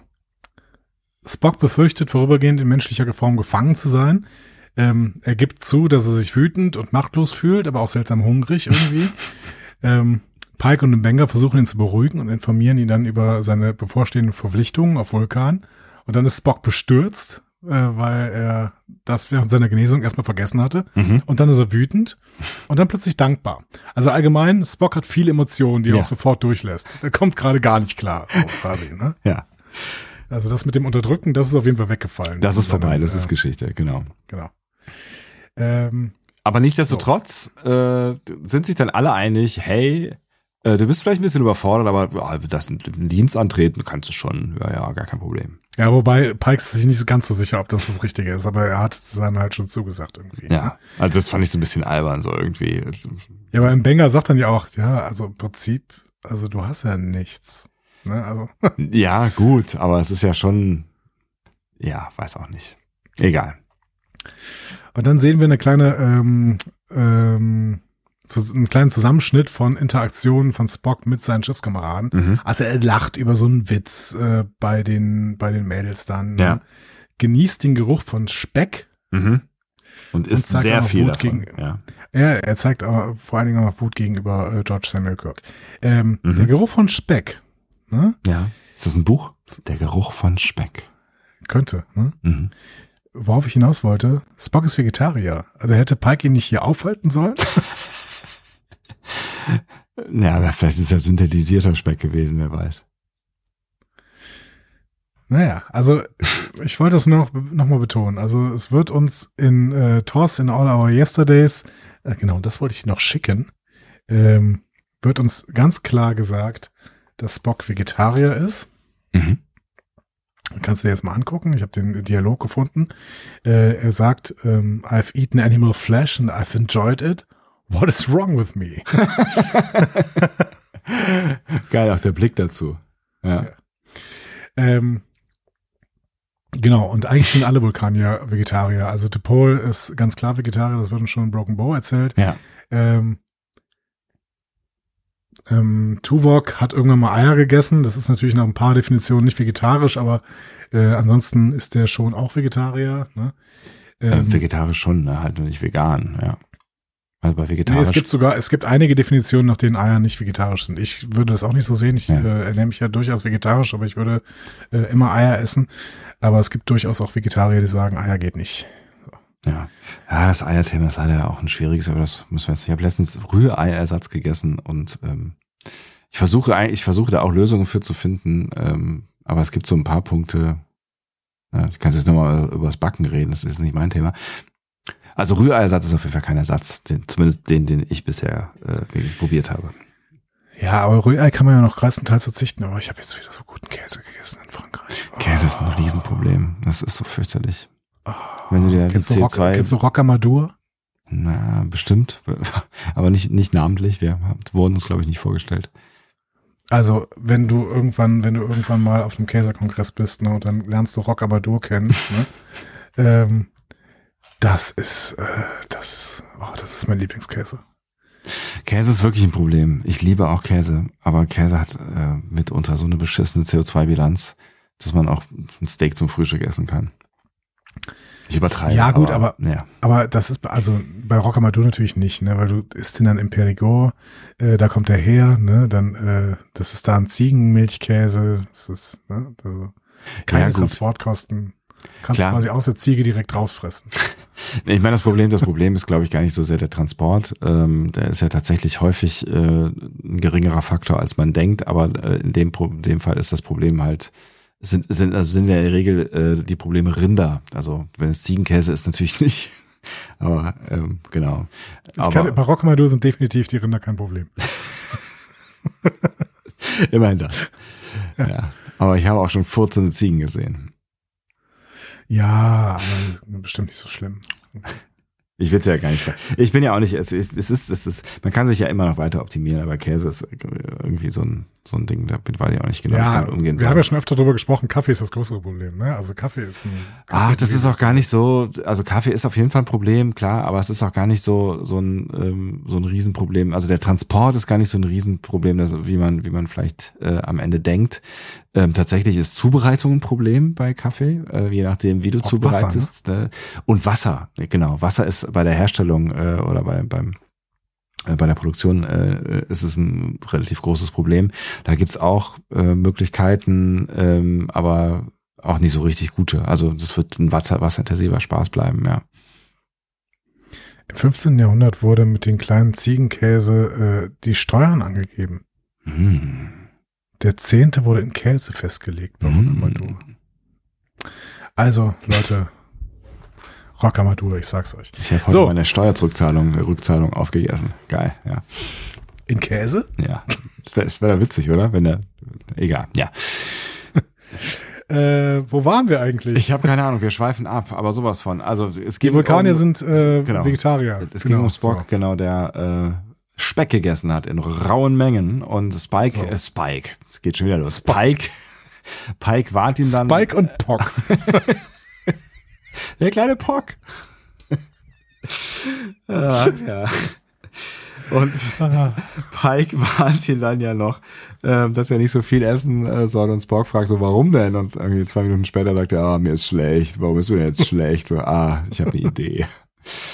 Ah, ja, aber ich, ich, ich kann schon verstehen. Also so äh, gebratenen Speck, das vermisse ich auch ein bisschen tatsächlich, seit Ja. ich äh, mich äh, nicht mehr tierisch ernähre.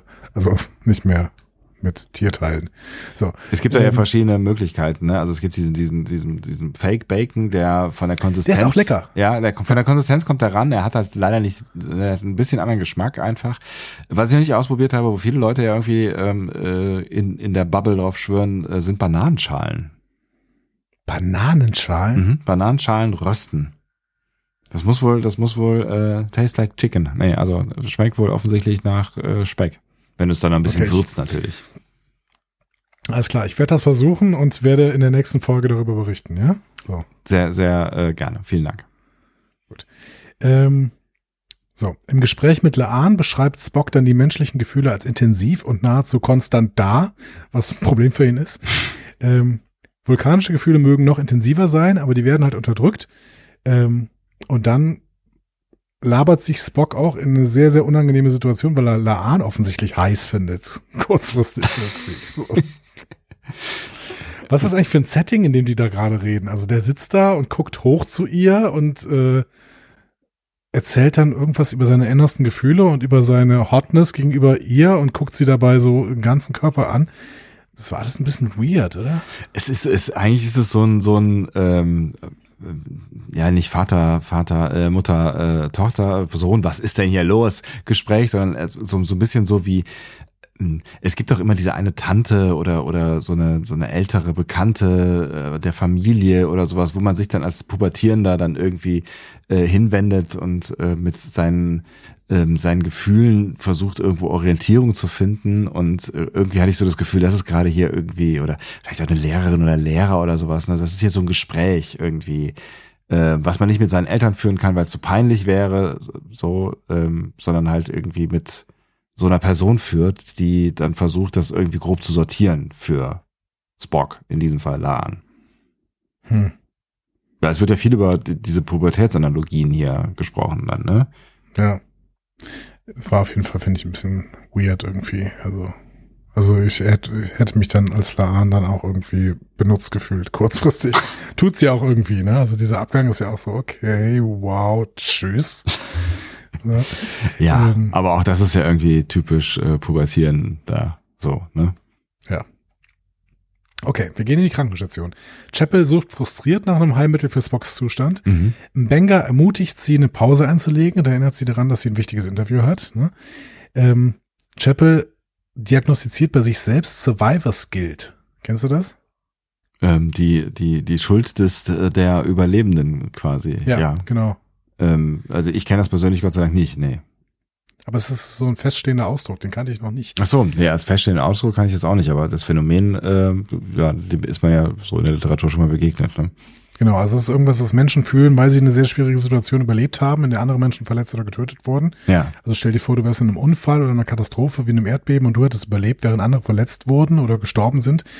Manche Menschen, die das erleben, fühlen sich offensichtlich danach sehr, sehr schuldig und Mhm. denken, dass sie nicht genug getan hätten, um anderen zu helfen oder dass sie es halt nicht verdient haben zu überleben und fragen sich dann, warum sie diejenigen sind, die am Leben sind, während andere gestorben sind. Und das kann so schwer sein, äh, viele verschiedene Gefühle verursachen, Traurigkeit, Angst oder Verwirrung. Ähm, du kannst da wirklich auch ähm, soziale Probleme von bekommen oder Mhm. Soziophobien oder was. Also du kannst auch Schwierigkeiten haben, mit anderen Menschen überhaupt zu reden oder glücklich zu sein grundsätzlich, ja. weil es sich so schlecht anfühlt irgendwie. Hm. Also Krass. Ähm, ja, spannende Selbstdiagnose, die Chapel hier macht, ähm, weil sie ja dann auch den schönen Satz sagt irgendwie, ja, es ist äh, einfach, äh, das zu diagnostizieren, ähm, aber das selbst zu fühlen, selbst wenn man weiß, dass es das ist, das ist halt nochmal ein ganz anderer Schnack irgendwie ne? und ist überhaupt nicht so witzig. So. Wobei es natürlich auch so ein Stück weit ähm, vielleicht, äh, ich will jetzt nicht sagen vorgeschobenes Argument ist, aber äh, sie ist ja mindestens ähnlich motiviert aus dem Grund, dass sie halt eine für sie äh, geliebte Person äh, verloren hat. So, ne? Also das macht's. Ja, das stimmt natürlich. Ja. Ja, das stimmt natürlich, dass es ein vorgezogenes äh, Argument sein könnte, ja. Na, also zumindest auch gegenüber ähm, ähm, Benga, wobei der natürlich auch irgendwie Bescheid weiß, aber es ist vielleicht auch sowas, was sie sich dann vielleicht lieber selber einredet oder ihnen diese dieser Situation einreden möchte. Also ich glaube schon, dass das natürlich auch eine Rolle spielt, dass sie einfach hier um ähm, die Person kämpft, ähm, die sie liebt. Ja, stimmt schon. Hm. Ähm, ja. Chapel geht dann zu ihrem Interview, Ja, hat ein sehr, sehr enttäuschendes Interview mit diesem Professor Durik von der Akademie. noch ein Was? äh, grundsympathischer Vulkanier, der uns hier gezeigt Ja, wird. also was für ein Arsch, meine Ja. Güte. So, ne? ähm, ja, da geht sie dann raus, äh, trifft Spock im Korridor, der sie ungewohnterweise umarmt, weil er erkennt, dass sie verärgert ist. Mhm. Und man Und- merkt, und auch- Chapel gefällt das irgendwie. Ja. Ne? Ich, also ich, ich, ich fand es so bemerkenswert, weil er ja dann selber sagt, Vulkanier können irgendwie, was weiß ich, Ärsche sein, was ich weiß nicht, ich sag irgendwas anderes, ne? Ja. Mhm. Ja, genau. Irgendwie.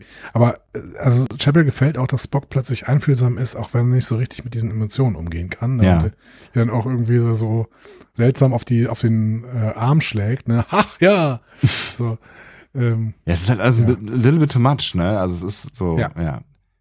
Es ist, halt- es ist halt schon, ne? Es ist halt so, so ein bisschen schon so wie, wie pubertierend, da wo du halt irgendwie auch noch nicht so ganz genau weißt, wie du deine, deine sozialen Interaktionen und die Gefühle, die du in dir hast, dosierst und wie viel du davon nach außen lässt und wie viel nicht und was jetzt gerade irgendwie Ja. cool ist und was nicht cool ist. Und ähm, das ist dann halt an einigen Stellen, äh, einigen Stellen hier, was Bock so, so macht, so, so, so ein bisschen soziales Overacting, ne?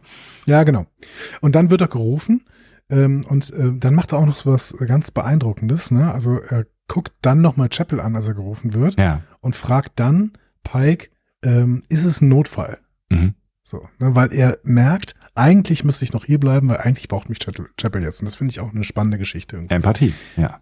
Ja, genau. Es ist Empathie, die er eigentlich sonst nicht hat. Ähm, es wird dann aber als Notfall eingestuft, denn Amanda Grayson kommt an Bord. Ja.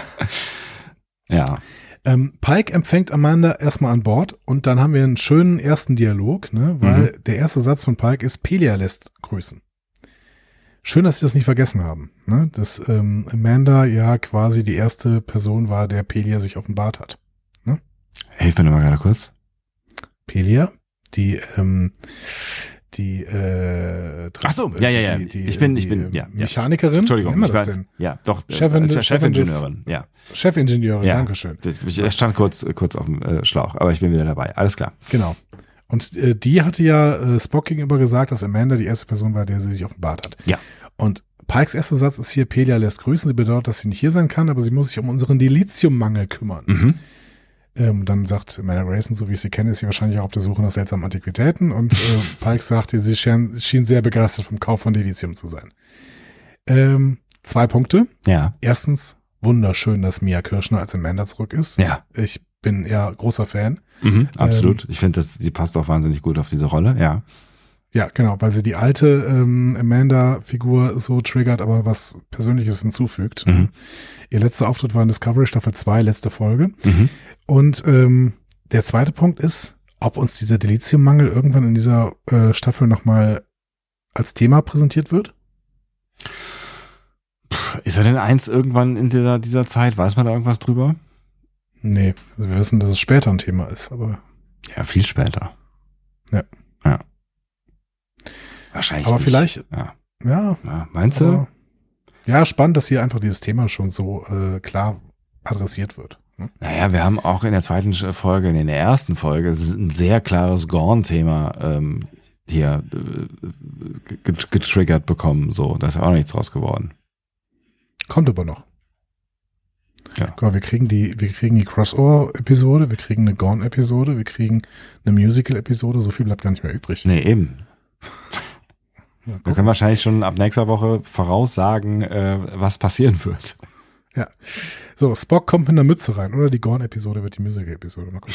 Das, das wäre wirklich absurd. Spock kommt mit einer Mütze rein, Ja. äh, sieht völlig bescheuert aus. Ja. Das sagt Amanda auch. Mhm. Ist aber ein klassisches Spock-Ding und fast damit schon ein Callback, ne? Also so eine Mütze, um die Ohren zu verdecken, die hat er in City on the Edge of Forever, also Ja. Griff in die Geschichte äh, an, ne? Ja. In Patterns of Force hat er die auch an, Schablonen der Gewalt. Oder auch in äh, Bread and Circuses, also in Brot und Spiele. Da hat er überall so eine Mütze an, um seine Ohren zu verdecken. Mhm. Also das ist sein Ding, immer so eine Strickmütze anzuziehen. Kann man bestimmt auch im Shop kaufen. Nur, nur tatsächlich ja jetzt umgekehrt, ne? Also während er sonst immer seine spitzen Ohren verdeckt hat, verdeckt er diesmal hier seine runden Ohren. Genau. Ja, Mhm. Aber verdeckt weiterhin seine Ohren. Ne? Ja, Also, das ist ja okay. Amanda drängt auf das Essen mit T'Prings Familie und Spock muss widerwillig akzeptieren. Und es wird beschlossen, das Essen am nächsten Tag an Bord der Enterprise abzuhalten. Mega Idee, ju, ja. Ja, genau, antwortet Spock dann auch. What wonderful news. Und er versucht sein Gesicht neutral zu halten, während er sich extrem ärgert. So. Ja. Ähm, Amanda bemerkt Spocks merkwürdiges Verhalten und er sagt, ja, ich habe Muskelzuckungen, die sind vom Unfall. So. Ähm, sie schlägt dann vor, ja, dann ist ja umso besser, dass wir das hier an Bord der Enterprise machen, damit dein Arzt in der Nähe ist. Ne? Mhm. Und äh, dann versucht sie, Spock auf die drei Vishal-Rituale vorzubereiten, betont aber, dass kein Raum für Fehler ist, besonders wegen T'Prils bekannter Opposition. Und dann rastet Spock aus. Und Amanda erkennt, okay, das ist, du bist ein Mensch. Ja. Krass. So. Vor allen Dingen, wie, also wie kommt man denn darauf? Also das ist ja, äh, also, äh, also das ist halt so das Unwahrscheinlichste, was passieren kann. So, ne? Das ist so. Warum sollte Spock plötzlich ein Mensch sein? Aber das scheint auch einfach das logische Konklusio von einem Männer zu sein. Naja gut, wenn du dich ausrastest, dann bist du wohl ein Mensch. So, what the fuck? Warum solltest du ein Mensch sein? So. Tja. Hm. Ja, ich meine, sie, sie fragt ja mehr oder weniger, was los ist, ne? Naja. Und dann ähm, äh, lüftet er seine, seine Mütze und dann sagt sie, er ist ein Mensch. Also Ja. das ist, ja. Ja, klar. Das liegt dann schon an der Stelle extrem nach. So, in Spocks Quartier reden sie weiter. Also, Amanda und Pike diskutieren die Situation, während Spock Obst isst, erstmal. Mhm. Stressesser offensichtlich. ähm, Immer Esser. Pike versichert Amanda, dass seine Leute an einer Lösung für Spocks Zustand arbeiten, kann aber nicht garantieren, dass sie rechtzeitig fertig werden. Mhm. Ähm, Amanda warnt vor Spannungen zwischen den beiden Familien und erläutert die Komplexität von vulkanischen Verlobungen. Ähm, Message to Preel ist hart rassistisch und deswegen geht das alles nicht klar. äh, selbst wenn T'Pring kein Problem mit einem menschlichen Spock hätte, ihre Familie würde sie verstoßen. Mhm. Also es hängt hier ganz klar daran, dass Spock nicht auffliegt, weil ähm, T'Pring lässt das nicht durchgehen, egal ob alle anderen da eventuell fein mit sind. Alles, was sie da erzählt, würde mich dazu bringen, dieses Ritual auf gar keinen Fall zu machen und nicht in diese Familie so einzuheiraten und mit T'Pring äh, durchzubrennen und diese Boah, diese Familie, Familie ist so schlimm, Ja, nee. Diese Familie ist so schlimm. Ja. Also T'Pring ist ja schon schlimm. Also in dieser Episode geht's eigentlich, aber ähm, T'Pril geht ja überhaupt nicht. Nee, das ist ja null. Also da- da- absolute Hölle. Genau, das, da, da, also da würde mich, nichts würde mich dazu bringen, diese Zeremonie durchzuführen. Nichts. Also was ist jetzt der Plan hier? Lügen. Und Amanda möchte jetzt anfangen, Spock das beizubringen. Benga gibt Spock ein paar Prothesenohren, um nicht mit einer möglichen Heilung durch Chapel in Konflikt zu geraten. Ähm, weil es wäre blöd, wenn Chapel ihn dann irgendwie heilen würde und dann wachsen einfach seine ähm, Ohren irgendwie. Das habe ich nicht ganz verstanden, ehrlich gesagt. Habe ich auch nicht so ganz verstanden. Aber dass er Ohren erst erstmal braucht, so viel steht ja fest. Ne? Ich, du, du, Ja. du sagst gar nichts über das Lügen beibringen, weil das könnte ja durchaus erklären, warum Spock hinterher lügen kann. Als Mensch. Ja, ja, klar. Aber vielleicht hat er es ja dann auch gelernt als Vulkanier. Also nicht, dass er auch schon vorher mal gelogen hätte, aber Ja, aber es ist einfach immer schon Bullshit gewesen, dass sie uns erzählen, dass Vulkanier nicht lügen können. na gut. Also, was in, in dieser Episode sagen sie es zum ersten Mal richtig, weil am Ende in dem Gespräch zwischen äh, Spock und T'Pring sagt er ja, ja, ich weiß ja, dass es uns Vulkaniern das Lügen schwerfällt. Das kaufe ich. Ja, Alles gut. schwerfällt. Ich kaufe ja, nur nicht, okay, ja. genau, ich kaufe nur nicht, dass es plötzlich so ein Ding ist, dass Vulkanier gar nicht lügen können. Das stimmt einfach nicht. So. Ja, aber das wird ja immer wieder benutzt, ne? Also es wird ja immer wieder irgendwie von anderen Leuten benutzt, so hier denkt dran, hier Vulkanier können nicht lügen, so, ne? Der, der, Ja. der sagt auf jeden Fall die Wahrheit, ja. Ja, Quatsch. Äh, witzig hier, dass es übrigens die echten Prothesenohren sind, die Ethan Peck jeden Tag angeklebt bekommt, die in, hier präsentiert werden. Das habe ich aber vermutet. Das ist genau das. Warum, warum sollte man auch sonst jetzt, also warum sollte man irgendwas faken oder noch irgendwas herstellen, was genau die gleiche Funktion hat, so. Genau, ja.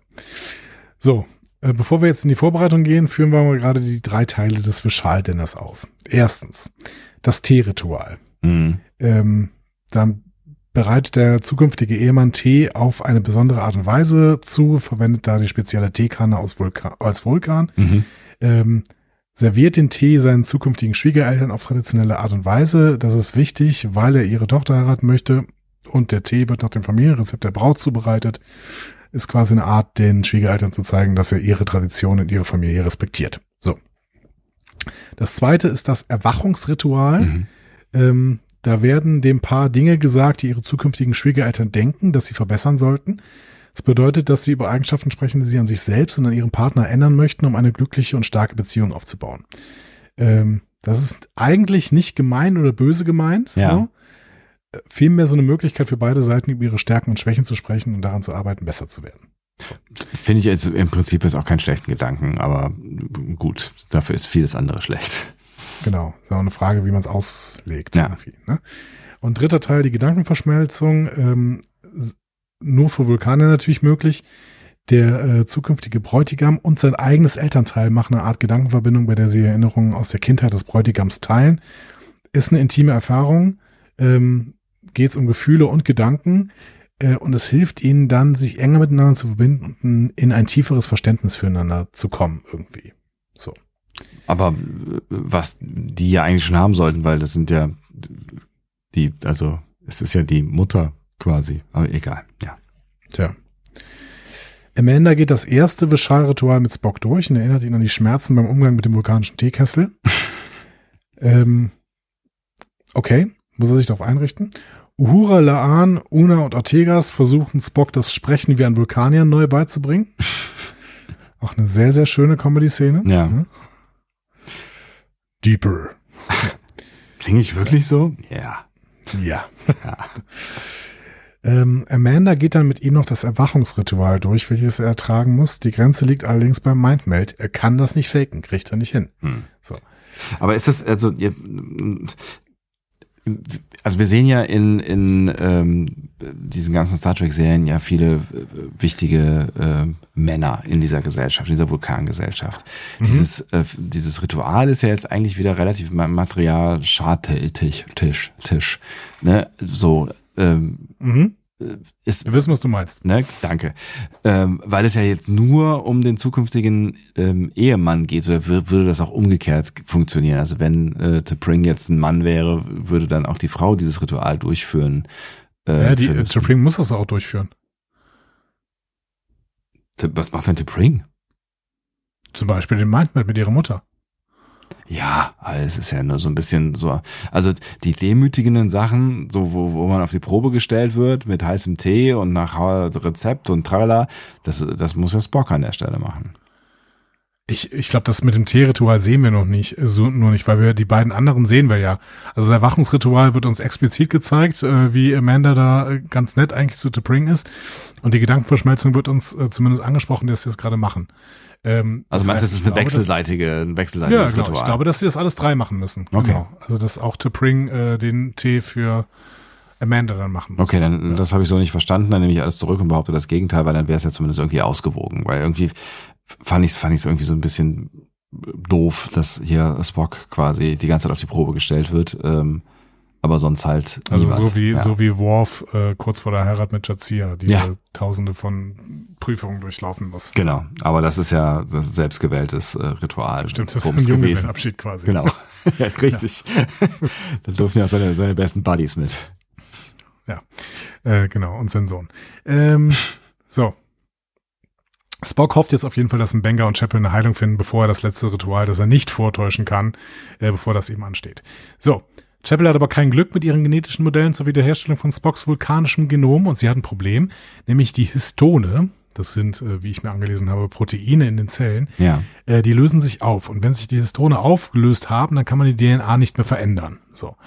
Ähm, das passt, glaube ich, auch so ein bisschen in der Genetik irgendwie, wenn ich das richtig verstanden habe, aber ich habe es nicht so hundertprozentig verstanden, ehrlich gesagt.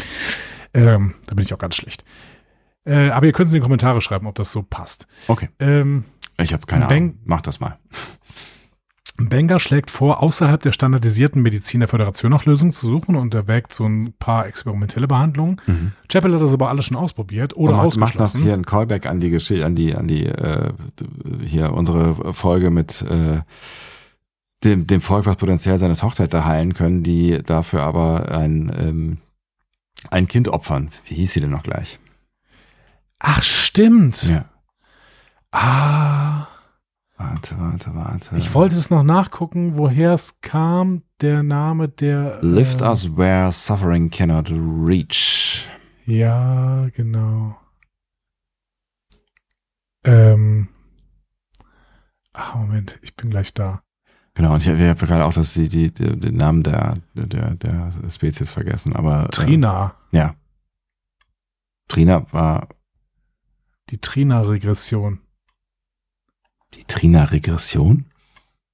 Ja, so wird, so wird es genannt in der Folge. Ach so, okay. Mhm. Und das ist die von Lift Us with Suffering Cannot Reach? So hatte ich, weiß es nicht. Habe ich zumindest verstanden. Weil, ach ja, nee, ich hatte das sogar gesucht, sehe ich gerade, weil ich das schon mal eingegeben habe bei Memory Alpha und ich finde es nicht. okay. Also, entweder bist du dir sicher? Ich bin mir nie sicher. Aber wir haben okay. ja euch. Ähm, also insofern, ähm, na, stimmt gar nicht. Manchmal bin ich mir schon sicher. Also so habe ich es zumindest verstanden. Ja. Okay. Also, ähm, he picked, suggests some experimental treatments he picked up from Trina. On Trina, the page does not exist. Also, Genau, ich habe es nämlich eingegeben und Trina gibt es nicht bislang. Ja, vielleicht habe ich es auch falsch verstanden.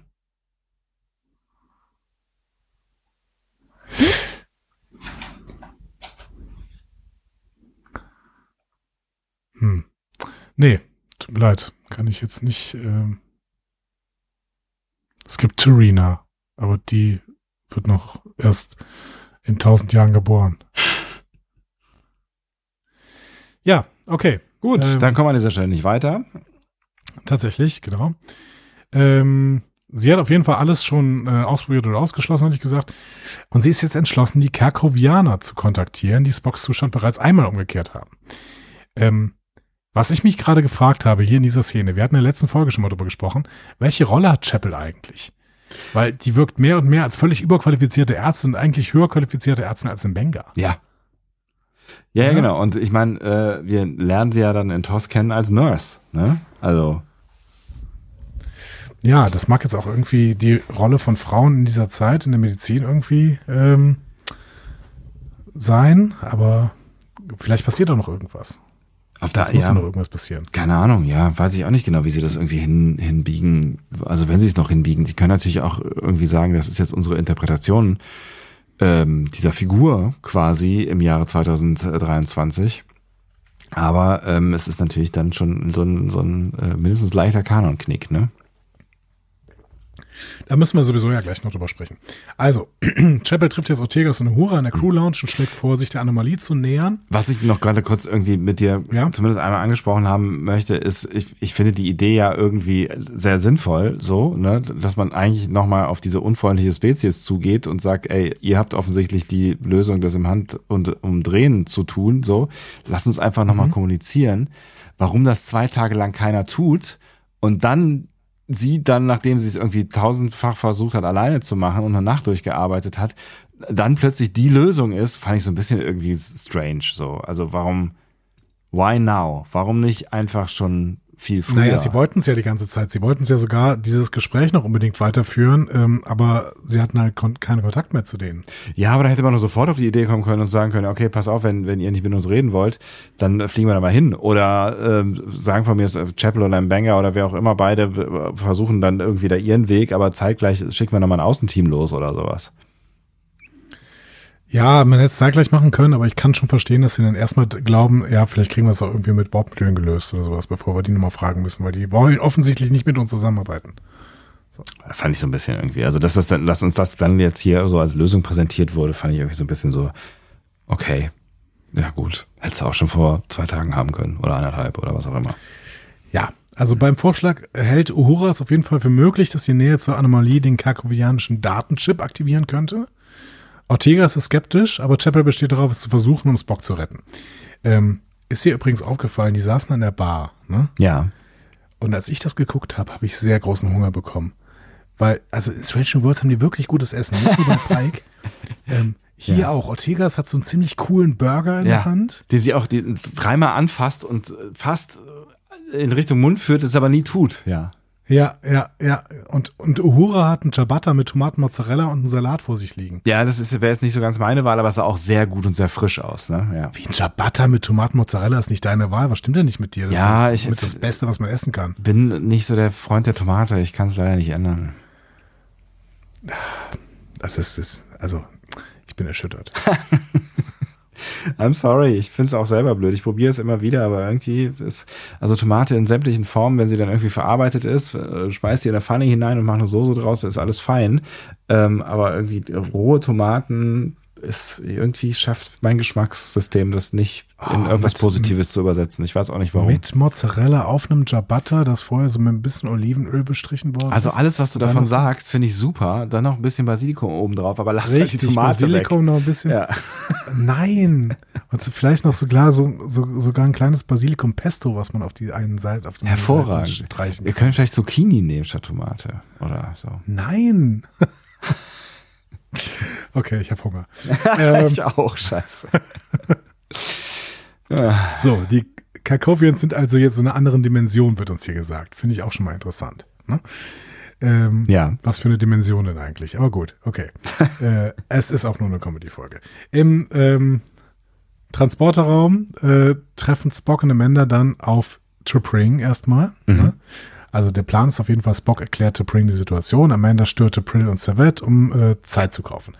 So, T'Pring kommt an, unterbricht erstmal die formelle Begrüßung. Ich dachte, sehr sympathisch, Ja. endlich mal. ne? Ja, genau. Ja? Hör auf mit dem Quatsch, genau. Äh, Genau. Lass uns zum Punkt kommen. Ich habe genug von diesem ganzen Ritualgedönte.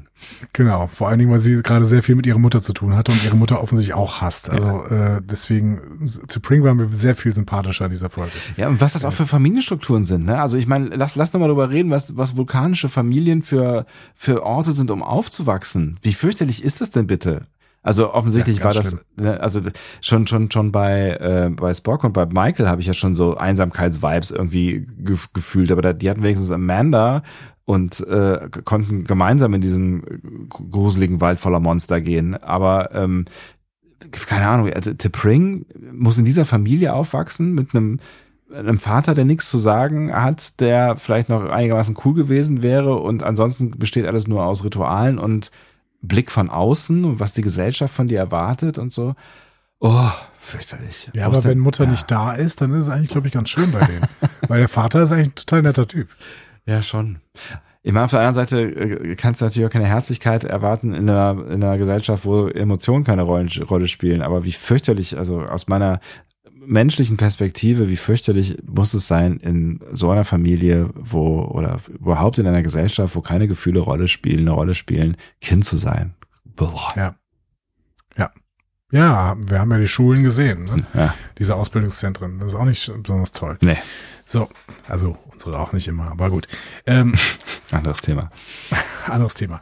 T'Pring bemerkt dann, dass Spock komisch aussieht ähm, und ähm, spricht dann auch irgendwie sofort irgendwie äh, über ihn. Sie halten auf jeden Fall Zeit für sich allein. Spock versucht T'Pring äh, mit T'Pring über ihre Mutter zu sprechen, aber T'Pring interessiert das nicht. So. Ähm, Ja, Spock versucht vor allen Dingen, eigentlich war ja die Mission, äh, T'Pring einzuweihen und zu sagen so, hey, du, wir haben da übrigens ein Problem, aber T'Pring ist ja so gestresst und ne, sagt, sagt ja die ganze Zeit so, das muss jetzt funktionieren, Alter, du musst dich zusammenreißen, so, das ist so, sie baut den Druck ja noch weiter auf, dass er am Ende sich nicht gar nicht mehr traut, irgendwas zu sagen, so, ne? Ja, er macht noch, sie macht noch einen Witz über äh, ihre Mutter und dann fängt er an zu lachen und Ja, muss das aber verhindern und deswegen hustet er. So, ne? Ja. äh, auch ein schöner Moment. Ja. Ähm, ja, Und dann kommt ja noch so, der, oh Gott, ne, nicht, dass du krank wirst, das muss jetzt ja funktionieren, also all sowas, ja. genau. Meine Also Spock versicherte Bring, dass er in jeder möglichen Weise helfen will ja, äh, und das anstatt ihr die Wahrheit zu sagen, auf jeden Fall. schade, So. ja. Ähm, so. Dinnervorbereitung. Tupril und Cevette treffen ein und begutachten dann erstmal das Quartier. Pike hat sich wirklich sehr, sehr viel Mühe gegeben. Ja, Und Cevette ist schon sehr sympathisch. Ne? Mhm. Frage ist immer, warum er mit dieser fürchterlichen Tupril zusammen ist.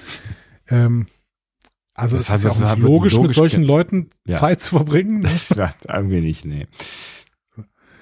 Naja, ähm, Spock ähm, erklärt dann ähm, seine Verletzung vom Unfall. Die Gäste untersuchen dann seine Wunden, vor allem an den Augenbrauen. Mhm. Und äh, Spock versucht abzulenken, indem er Pike und seinen Gerichten die Aufmerksamkeit schickt, äh, schenkt. Ja. So. Pike stellt traditionelle vulkanische Gerichte vor, die Depril äh, kritisch beurteilt. Nämlich Tevmel, aber nicht mit frischem Halak. Okay. Ja, kennen wir beides nicht. Mhm. So. Ähm, Ich habe mich an der Stelle gefragt, ist ja süß, dass er das alles versucht, ne? Ähm, Und er sagt ja dann, gleich- gleich geht's ja noch darum, dass irgendwas nicht so richtig geschwungen ist. Hätte man es nicht auch einfach ähm, replizieren können? Ja, aber das ist ja nicht das Richtige. Das ist ja nicht dasselbe. Das hat, äh, das hat Pike ja schon in dieser Folge erzählt, als es um die äh, frischen. Ähm, Meinst du, das, das war die Vorbereitung Kräuter darauf? Ja. Es muss, es nee, es muss, ging um die frischen Kräuter. ja, ja, klar. Du meinst, das war die Vorbereitung reproduziert. äh, da, darauf, dass es jetzt hier auf jeden Fall äh, real food sein muss, äh, weil es sonst Ja, den aber das haben wir ja schon öfter, das haben wir ja schon öfter erlebt. Ja, ja, ne? dass, ähm, dass die müssen halt richtig kochen, damit es richtig schmeckt. Was irgendwie nicht so richtig viel Sinn ergibt, weil wenn du halt äh, quasi auf Molekularebene ähm, Essen replizierst, dann kannst du es halt ja eigentlich so replizieren, wie es auch immer schmecken soll. So. Ja, aber vielleicht schmeckt es dann immer industriell. Das ist irgendwie, denk an Ciscos Jambalaya. Das ist frisch, gerade zubereitet und sowas. Das ist dann immer was anderes. ich hätte mich da auch immer gerne an den Tisch gesetzt. Pike versucht Zeit zu gewinnen und mehr Essen zu servieren.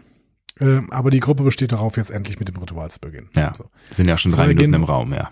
Genau, vorher gehen wir aber nochmal ins Shuttle. Äh, Uhura kann durch den gravimetrischen Strömungen äh, kein Signal durch die Anomalie bekommen. Äh, Chapel schlägt vor, naja gut, dann fliegen wir halt näher dran. So. Sie nähern sich dann auch der Anomalie, bemerken aber ein Verzerrungsfeld, das Signale blockiert. Und es entbrennt so eine kleine Diskussion über ein riskantes Keilmanöver durch das türähnliche Feld. Also kriegt man Keil in die Tür oder was? So. Nee. Ähm, trotz Bedenken und mangelnder Kommunikation mit äh, der Enterprise Mhm. stimmen jetzt alle zu, weiterzumachen. Beziehungsweise Uhura und Chapel stimmen zu und Ortegas will jetzt nicht diejenige sein, die sagt, äh, nee, das machen wir aber nicht. Wenn es Ähm, um waghaltiges Manöver geht. Also sind die eigentlich offiziell unterwegs? Weil äh, als sie da so an der Bar gesessen haben, da klang das eher so ein bisschen so wie, komm, jetzt schnappen wir uns jetzt einen Shuttle und fliegen mal los. Äh, und wenn wir nicht lang fragen, dann sind wir auch schnell wieder da, so quasi. Ähm, deswegen habe ich die, die, das mit der Kommunikation mit der Enterprise nicht ganz, ganz verstanden. Oder war das jetzt eine offizielle Mission? Naja, also ich ähm, glaube, es ist eine offizielle Mission, denn Uhura, also äh, äh, Una, ne? Also Ja. Una hatte ja in der gesamten ersten Staffel keine Rolle. Ja. Ähm, dann hatte sie jetzt für eine Folge eine Rolle und ich glaube, jetzt hat sie wieder keine Rolle. Und das heißt, wir müssen uns immer ins Drehbuch denken, was sie für eine Rolle hätte. Dann hat sie offensichtlich jetzt die Rolle, diese äh, Mission genehmigt zu haben, weil ähm, Pi konnte ja nicht, weil er gerade kochen muss. Okay, maybe. Okay. Ich finde es übrigens schade, dass sie Una wieder vergessen in dieser äh, Serie. Ja, Nach dieser überragenden Folge, die wir da einmal kurz hatten. bisschen schon, ne? Ja. So. Ortegas fliegt also das Shuttle in die Anomalie hinein. So. Ähm, wir gehen nochmal die Enterprise zurück. Da fängt das erste Ritual an und trotz Schmerzen schafft es Spock, den Tee zu servieren. T'Pring und T'Pring geben erstmal Zustimmung. So. Ähm, Chapel, Ortegas und Uhura befinden sich dann plötzlich in einem interdimensionalen Raum. Sie treffen auf einen Kerkovianer namens Blue, der über die Behebung des Shuttle-Unfalls spricht. Wie cool sah das eigentlich aus? Also ich, ich fand, ich, ich fand diesen, diesen Raum mega cool. Da würde ich gerne mich auch mal aufhalten. Das ist, äh, ja, sah ziemlich nice aus. War wahrscheinlich wieder diese Wand, diese Videowand, ne? Ja, ja, genau. Das ist ähm, wie als wären sie tot. Ja, richtig. Ich finde, Ortegas hat das ganz gut eingeschätzt. Wenn jetzt jemand kommen würde und sagen würde, hey, ihr seid tot, dann würden sie sagen, naja, gut, okay. Ja. So muss das aussehen, ja. Ja, offensichtlich. So, Chapel möchte protestieren, ähm, dass dieser Shuttle-Unfall ja nicht behoben worden ist, aber der Beschwerdezeitraum ist abgelaufen. Tja, also sie hatten offensichtlich eine Chance, nämlich in dem Moment, als äh, sie dann mit dieser Visitenkarte anrufen konnten. Ja, Ja. schade. Aber da wurden, wurden sie ja mehr oder weniger abgewimmelt. Aber ähm, diesmal will sie sich ja nicht abwimmeln lassen, sondern Geschäftsführer sprechen. Genau. I will, I'd like to talk to the manager. So, ja. Ähm, hätte Emilia Clark vielleicht noch besser spielen können als Jess Bush. Aber okay. Emilia Ja. Clarke. Aber ich liebe übrigens Jess, Jess Bush. Ich habe mich in dieser Folge noch mal mehr in sie verliebt. ähm, Ja, sie macht das ja äh, auf jeden Fall sehr gut. Ja. so, sie warten jetzt einfach weiter. Ähm, sprechen wir also von Beschwerden. An Bord der Enterprise beginnt das Ritual der Bewusstheit. Und damit sofort Auseinandersetzung und Kritik unter den Teilnehmern. Amanda ist allerdings sehr lieb zu Pring. Ne? Also du könntest mal ein bisschen mehr rauskommen, vielleicht auch ein Stück mehr Selbstbewusstsein vielleicht. Ne? So. Das sind so Amandas äh, Punkte. Und April holt aus. Spock ist eine Schande für Vulkan, für seine Familie und auch für Pring. Er hat sie einfach nicht verdient. Gut, gute Stimmung im Raum. Ja. Möchte noch super. jemand ein Häppchen oder? Genau. Ähm, ich finde es übrigens sehr, sehr schön, wie äh, Pike im Hintergrund die ganze Zeit spielt. Ja. Teilweise, teilweise ohne irgendwas zu sagen. Ja, er hüpft da so rum irgendwie, ne? so ein bisschen so Nilix-mäßig. So. Genau. Ja. Kommt er ab und zu mal mit so einem, äh, mit so einem Tablett an und dreht sich dann aber wieder um und so. Ne? Ja. ja. Ähm, Hat bestimmt Spock Spaß gemacht. Ja. Spock äh, geht aufs Klo, ähm, woraufhin er auch noch so einen Spruch von T'Pring bekommt, dass ein Vulkanier eine bessere Blase haben sollte. ja. und äh, kriegt da einen Wutausbruch, ruft im Banger an ähm, und erfährt dann von Chapels Plan. Das heißt, im Banger wusste das schon mal, das heißt, das ist ein offizieller, äh, Ja. offizielles Stimmt. Ja, das spricht dafür, du hast recht. Ja. So, dann gehen wir da nochmal hin, in den Raum der Karkovianer. Chapel trifft jetzt auf Yellow und versucht den Fehler in Spocks Behebung zu erklären. Ähm, Yellow versteht ihr Anliegen nicht und fragt dann, ja, aber in welcher Beziehung stehst du denn zu Spock? Und sie will erstmal gar nicht antworten und sagt dann so, ja, he's a friend. Und dann rasten Ortegas und Uhura völlig aus. Ey, wir sind hier mit dir in einen interdimensionalen Raum geflogen, jetzt pack auch aus. Ja. So. Ja, vor allem, weil Yellow sagt so, ja, mein Gott, ja, irgendwie so ein Freund, ja, also das, da brauchen wir jetzt halt irgendwie, äh, müssen wir den Garantiezeitraum jetzt irgendwie den Beschwerdezeitraum nicht für verlängern. Ne? Also für einen einfachen Genau. Freund, äh, nö. Und Yellow packt jetzt auch noch aus. Ähm, sie hatte da nämlich eh was nicht verstanden. Spock hatte nämlich die Schilde komplett auf Chapel gelegt, weswegen er verletzt wurde und Chapel nicht. Das hat mich übrigens an den Film erinnert, an Blindside mit Sandra Bullock. Hast du ihn mal gesehen? Äh, sag mir gerade noch nichts. Ähm, eigentlich habe ich sonst alle Filme mit Sandra Bullock gesehen. ähm, sag also, mir, wenn sag du den nicht gesehen jetzt? hast, ja. äh, ähm, es ist, äh, sie ist Familienmutter und nimmt ein ähm, ein Ghetto-Jungen quasi namens Michael auf. Nee, habe ich nicht gesehen. Ah, schade. Also, das ist tatsächlich, finde ich, der beste Film mit Sandra Bullock. Vielleicht solltest du dir den mal unbedingt angucken. Ähm, auf jeden Fall sollten es da der große Altruismus von diesem Ghetto-Jungen klargemacht werden, indem sie einen Autounfall erzählen. Und Michael bricht sich dabei den Arm, weil er den kleinen SJ, das ist der Sohn von Sandra Bullock, auf dem Beifahrersitz festhält. Mhm. So. Okay, alles klar. Mhm. Gleiche Situation. Also ähnlich, ja. ähnliche Situation, ne? Äh, Unfall und ähm, ja, jemand zeigt quasi seine Gefühle äh, dadurch, dass er sich selber ein Stück weit opfert. Ähm, Chapel ringt jetzt noch mit ihren Gefühlen, erklärt schließlich ihre Freundschaft und dann auch den Wunsch nach tieferer Verbindung zu Spock. Und sie bittet Yellow jetzt Spock in seinen alten Zustand zurückversetzen.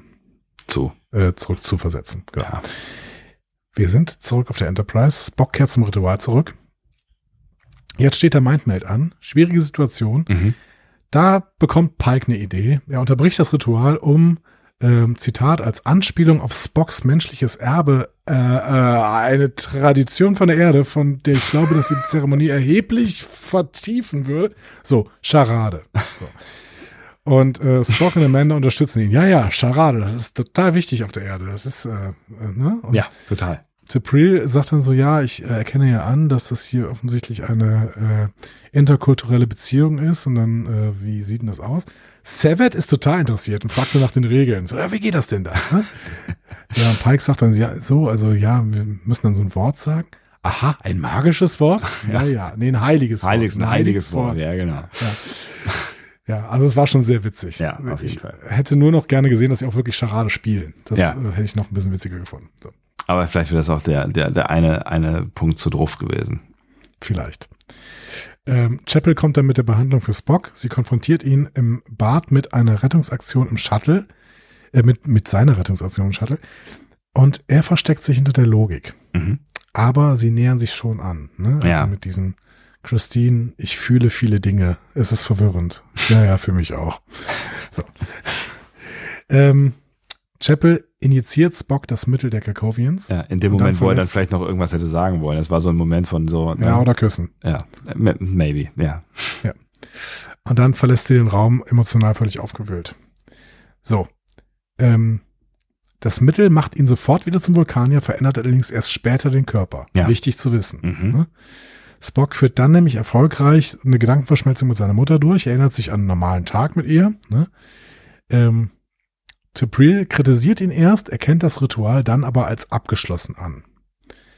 Tupril lobt ihn zwar, dass er das Ritual durchgestanden hat, aber immer mit der Einschränkung, naja, das ist ja auch besonders gut, weil du deine menschliche Seite hast. Das ist ja ein Defizit. So, ne? Ja. ja. Und Spock ist ja auch als Vulkanier gerade nicht so, dass er seine Gefühle besonders gut in Kontrolle hat. Ja. So.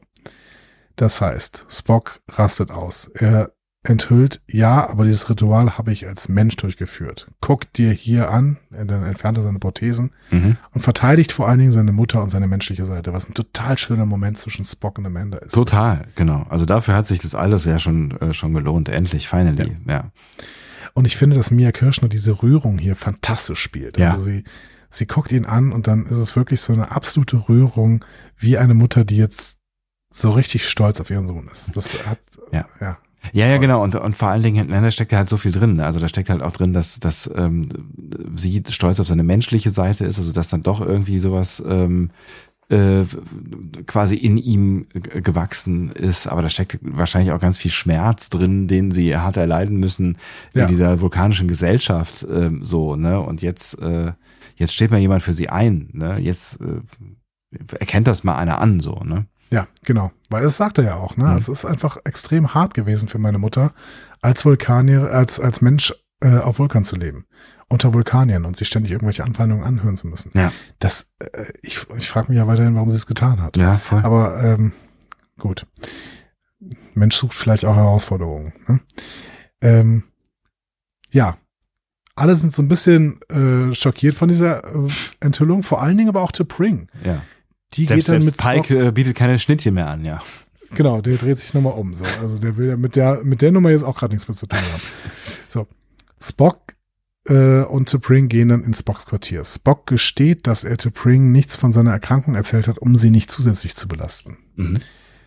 T'Pring sagt dann auch, ja, die Logik sehe ich schon, aber dass ich hier als Einziger auf dem Schiff nicht eingeweiht wurde, das macht mich auch, also da, das finde ich nicht so toll. Ja. Kann ich schon auch nachvollziehen, ja. Genau, sie sieht keine Vertrauensbasis mehr und schlägt deswegen vor, eine Auszeit nehmen, zu nehmen. Hm. Ja, Ja, dass es auf diese Auszeit hinausläuft, das äh, war ja irgendwie klar, ne? Früher oder später. ja. War es das? War es das nicht? Also bewegen sie sich nicht irgendwann wieder aufeinander zu in TOS? War das nicht so? Ah ne, in TOS sind sie irgendwann mal. Gehen sie irgendwann In- auseinander, sowas. In Ne? Amok Time gehen sie auseinander. Ja, ja, richtig. Ja, ja. ja. du hast recht, ja. Hm. Also, wir sehen dann noch Chapel, die äh, nochmal mit diesem Vulkanier Durik von der Science Academy spricht und äh, Durik sagt, ja, die Science Academy hat beschlossen, das Stipendium kriegst du nicht. Sie können sich später erneut bewerben. Und Chapel sagt jetzt, ey, wisst ihr was? Ich hatte gerade eine Begegnung mit interdimensionalen Wesen und die haben mir mit äh, einer antikisch, äh, antiken medizinischen Prozedur geholfen, weil ich sie gefragt habe. Ehrlicherweise, wenn euch das interessiert, äh, ich glaube ehrlich gesagt, euer Stipendium ist noch nicht bereit für mich.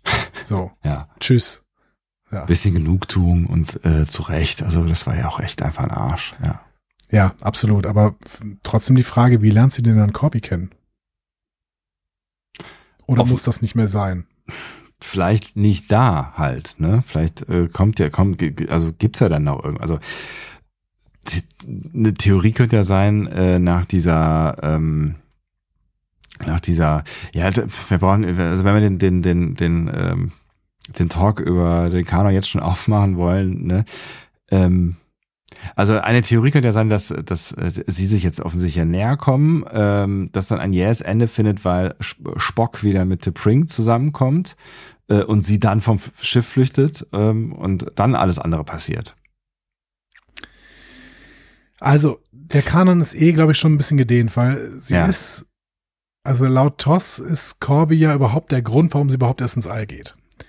Das heißt, da müsste äh, sie Corby ja schon kennen jetzt. Ach so, ja. Ja, ja, und es ist halt, es ist halt, also die Beziehung zwischen den beiden in TOS dann zu erklären mit dem Background jetzt ist natürlich auch schon auf jeden Fall gewagt. Tja, ich bin gespannt. Aber immerhin wurde Corby ja gedroppt. Also ähm, es gibt ihn in dieser Welt jetzt Ja. schon mal. Tja, müssen wir mal gucken, wie sie das irgendwann hinbiegen. So, oder ob sie es überhaupt noch hinbiegen wollen. Ob sie es wollen. Ich meine, du hast ja eben schon gesagt, na, die ganze Figur Chapel ist ja ein Problem eigentlich am Ende. Oder das, oder sie müssen Ja. es halt auch noch irgendwie seltsam hinbiegen, so. Aber grundsätzlich ist das ja, wegen- ja. das ist ja alles schon mal so ein bisschen Ansatz von, ähm, äh, von Redcon, weil ja grundsätzlich Chapel schon in TOS uns vorgestellt wird als jemand, der irgendwie seltsame Gefühle für Spock hat. Ne? Also ja, ja, klar. wir, wir kennen ja schon, dass da irgendwas ist oder war. ja, So. ja. Und uns wird hier erzählt, was da ist oder war. Die Frage ist, ob alles andere, was Chapel so mitgebracht hat und auch ihre Lebensgeschichte und sowas, ob das der Rest ignoriert wird, sondern es nur um dieses Gefühl gegenüber Spock geht. Kann natürlich sein, weil Spock ist der wichtigere Charakter, ne? irgendwie Ja. für Star Trek. Ja, weiß ich nicht. Ja, oder sie geht dann halt irgendwann vom Schiff.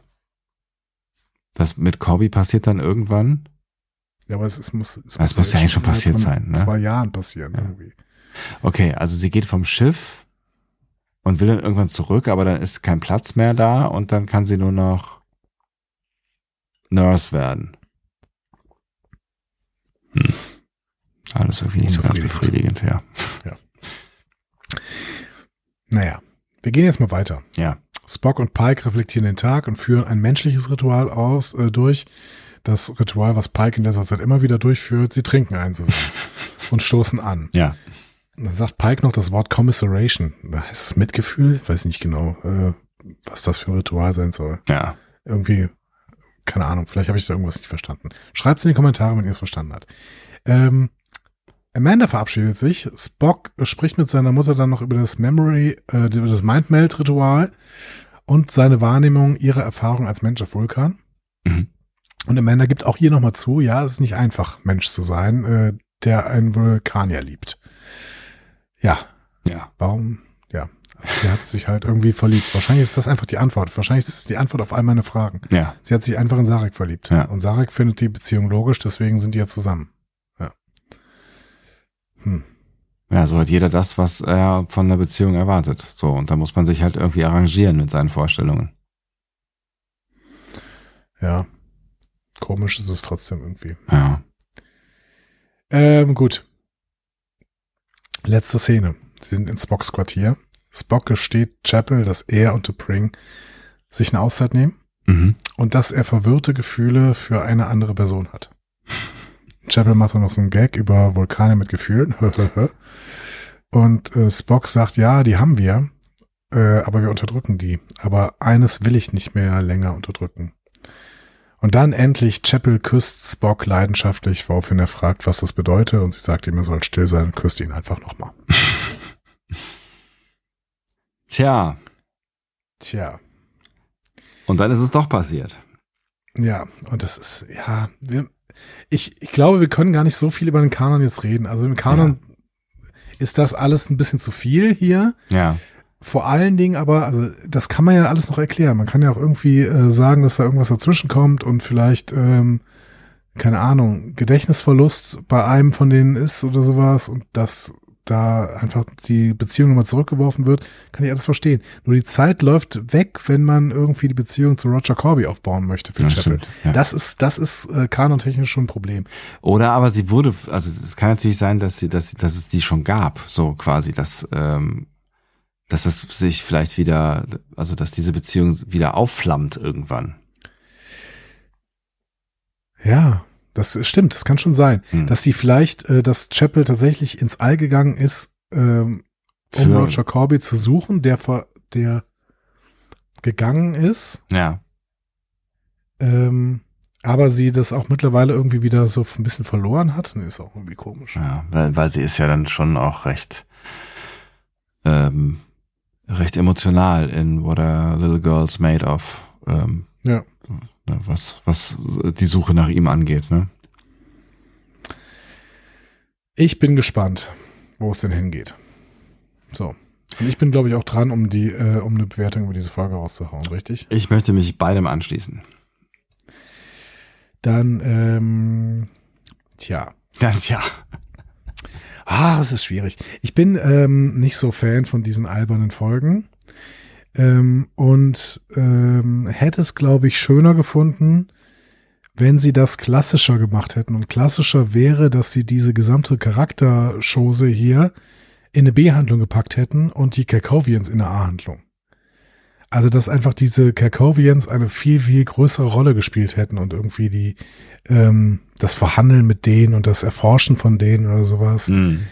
ähm, weil ich diese Charade-Nummer, die es ja einfach war, deswegen heißt die Folge auch so, die fand ich halt echt so, also es ist mit sehr, sehr vielen Klischees gearbeitet, das muss wahrscheinlich auch so ein Comedy-Ding, aber ähm, es war mir ein Ticken zu viel irgendwie und es hat mir an vielen Stellen fand ich es eher langweilig. Wobei aber auch ganz viele toll, äh, ganz viele Leute wieder toll spielen. Ne? Ja. Also Mia Kirschner für mich äh, immer, wenn sie auftritt, ein, ein Star. Ja. Ich fand auch Gia Sandu als ähm, als T'Pring äh, wesentlich besser als in den anderen Folgen, weil sie Ja. einfach auch mal ein paar mehr Aspekte ihrer Persönlichkeit zeigen konnte. Ja, Ähm, ich fand, dass Ethan Peck das wieder sehr, sehr gut gemacht hat irgendwie ja. äh, dass er auch ein gewisses Comedy-Timing hat. Die Mädels hatten auch ein Comedy-Timing immer, wenn es da diese kurzen Treffen gab zwischen den vier Mädels und, und. Spock. Ja. Ähm, also das hat, da haben schon viele Sachen funktioniert, aber es war halt irgendwie so belanglos und ich mag mein Star Trek lieber, wenn es nicht so super belanglos ist. Ähm, das heißt, ähm, war einfach jetzt nicht meine Lieblingsepisode. Ähm, ich freue mich dann wieder, wenn es wieder wirklich um was geht. Da Ja, habe ich mehr Bock drauf. kann ich, kann ich schon nachvollziehen. Ähm, tatsächlich kam ich dann halt so ein bisschen aus der Stimmung von der Folge davor, die mich wirklich, wirklich nicht gut abgeholt hat. Ähm, also die, wo, wo ich finde, das Attribut langweilig noch besser trifft als auf äh, diese Folge. Und was ich dieser Folge zugute gute halten möchte, ich meine, das kann man auch der Folge davor zugute halten, das ist auch wieder einfach ähm, eine 1 zu 1 Kopie ist von etwas, was wir halt schon hundertmal gesehen haben und was irgendwie auch sympathisch ist. Also mich hat's halt ähm, äh, nicht primär an TOS erinnert, auch wenn wir solche Episoden natürlich schon in TOS gesehen haben, aber es ist so eine typische TNG-Episode.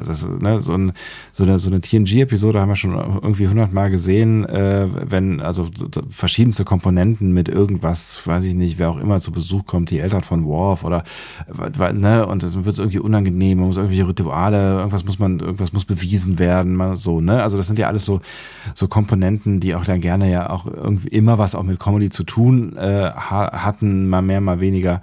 Ähm, so irgendwie hat das warme Gefühle bei mir ausgelöst. So dieses, ne, das ist so ein bisschen so wie damals zu Hause auf meiner Enterprise D. So deswegen komme ich mit der Episode tatsächlich ähm, deutlich besser klar als mit der davor. Und ich habe auch das Gefühl, dass ähm, sie einfach besser, ja, ich weiß nicht, ob es besser geschrieben ist, ich, ne, so, aber sie hat, sie war stimmiger, sie hat in sich mehr funktioniert, während ich irgendwie bei der davor mehr gedacht habe, so, das passt gerade irgendwie nicht, oder das hier bin, ne, hier holt er mich nicht ab, habe ich ja schon häufig irgendwie geschmunzelt und so, ne, und äh, so.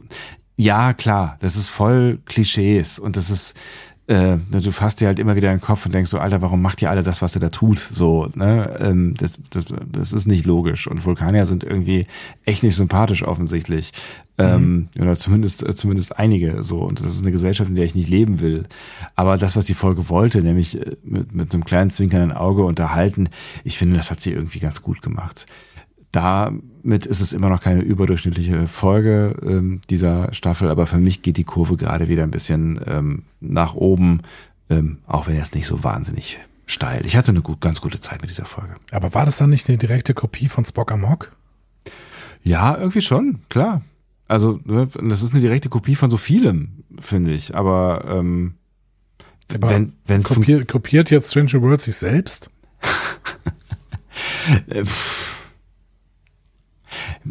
Ja, weil sie, es ist, es war ja auch eine Weiterentwicklung von Spock Amok. Und ein ja, Stück weit. Also du kannst die Folgen wahrscheinlich beide hinter, hintereinander weggucken und dann hast du so, so, so einen Fortsetzungsroman. Aber muss ich auch nicht.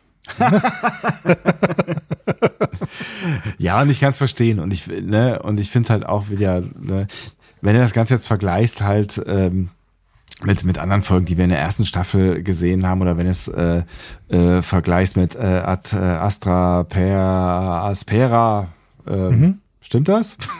Ja, genau. ähm, dann, dann ist es dann, dann ist das natürlich irgendwie, fällt das ab, dann ist es trivial, dann ist es irgendwie belanglos, dann geht es um nichts, dann ist es halt irgendwie ein bisschen Unterhaltung so, ne?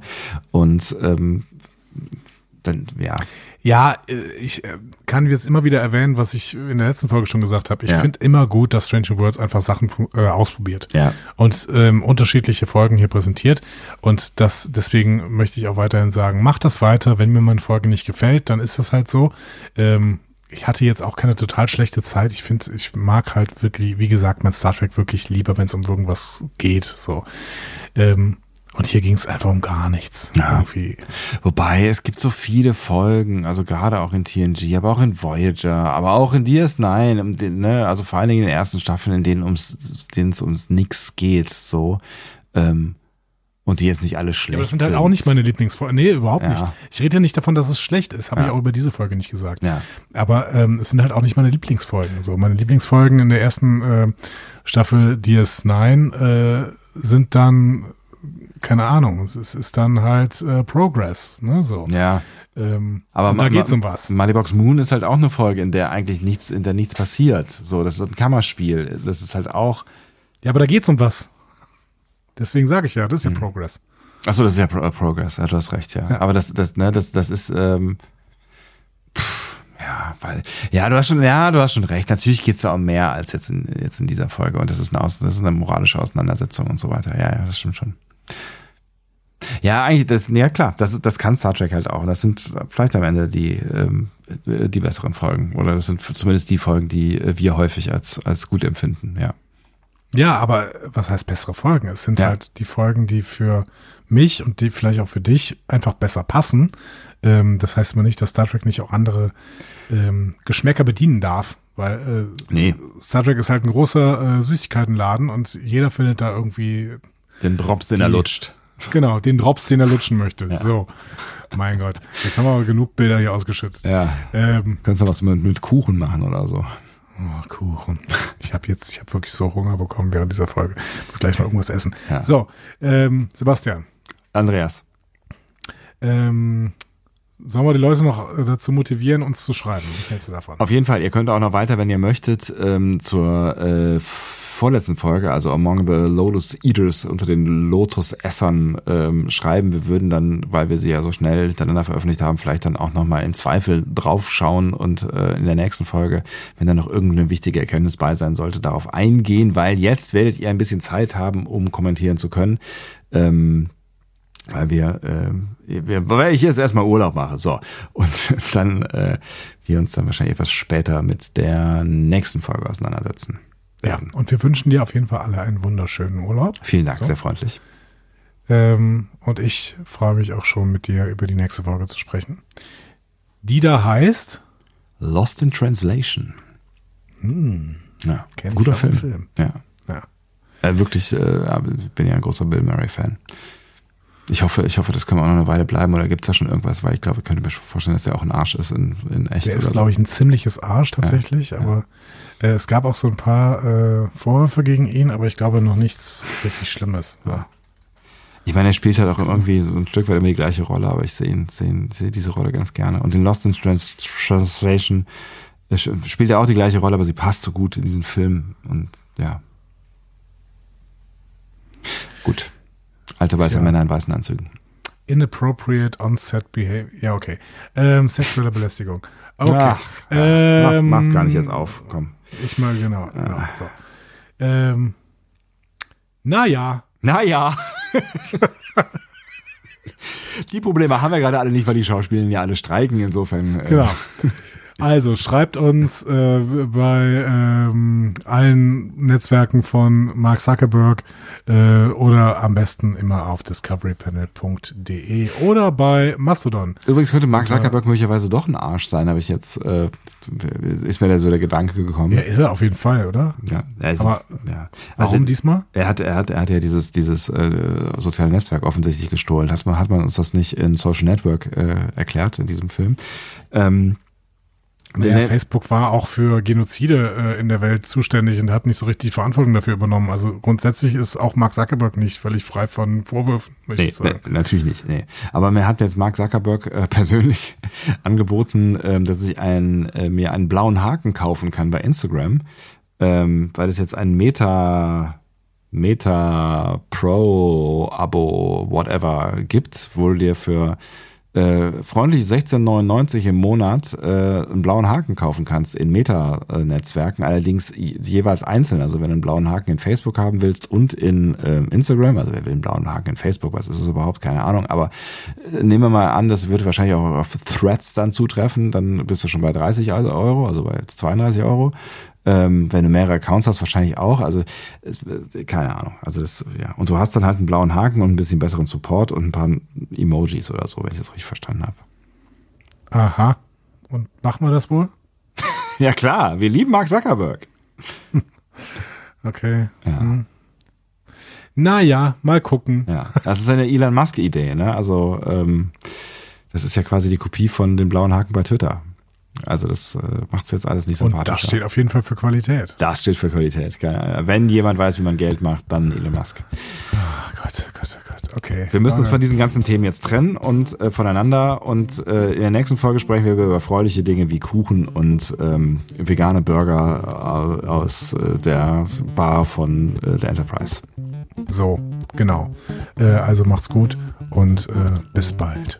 Tschüss.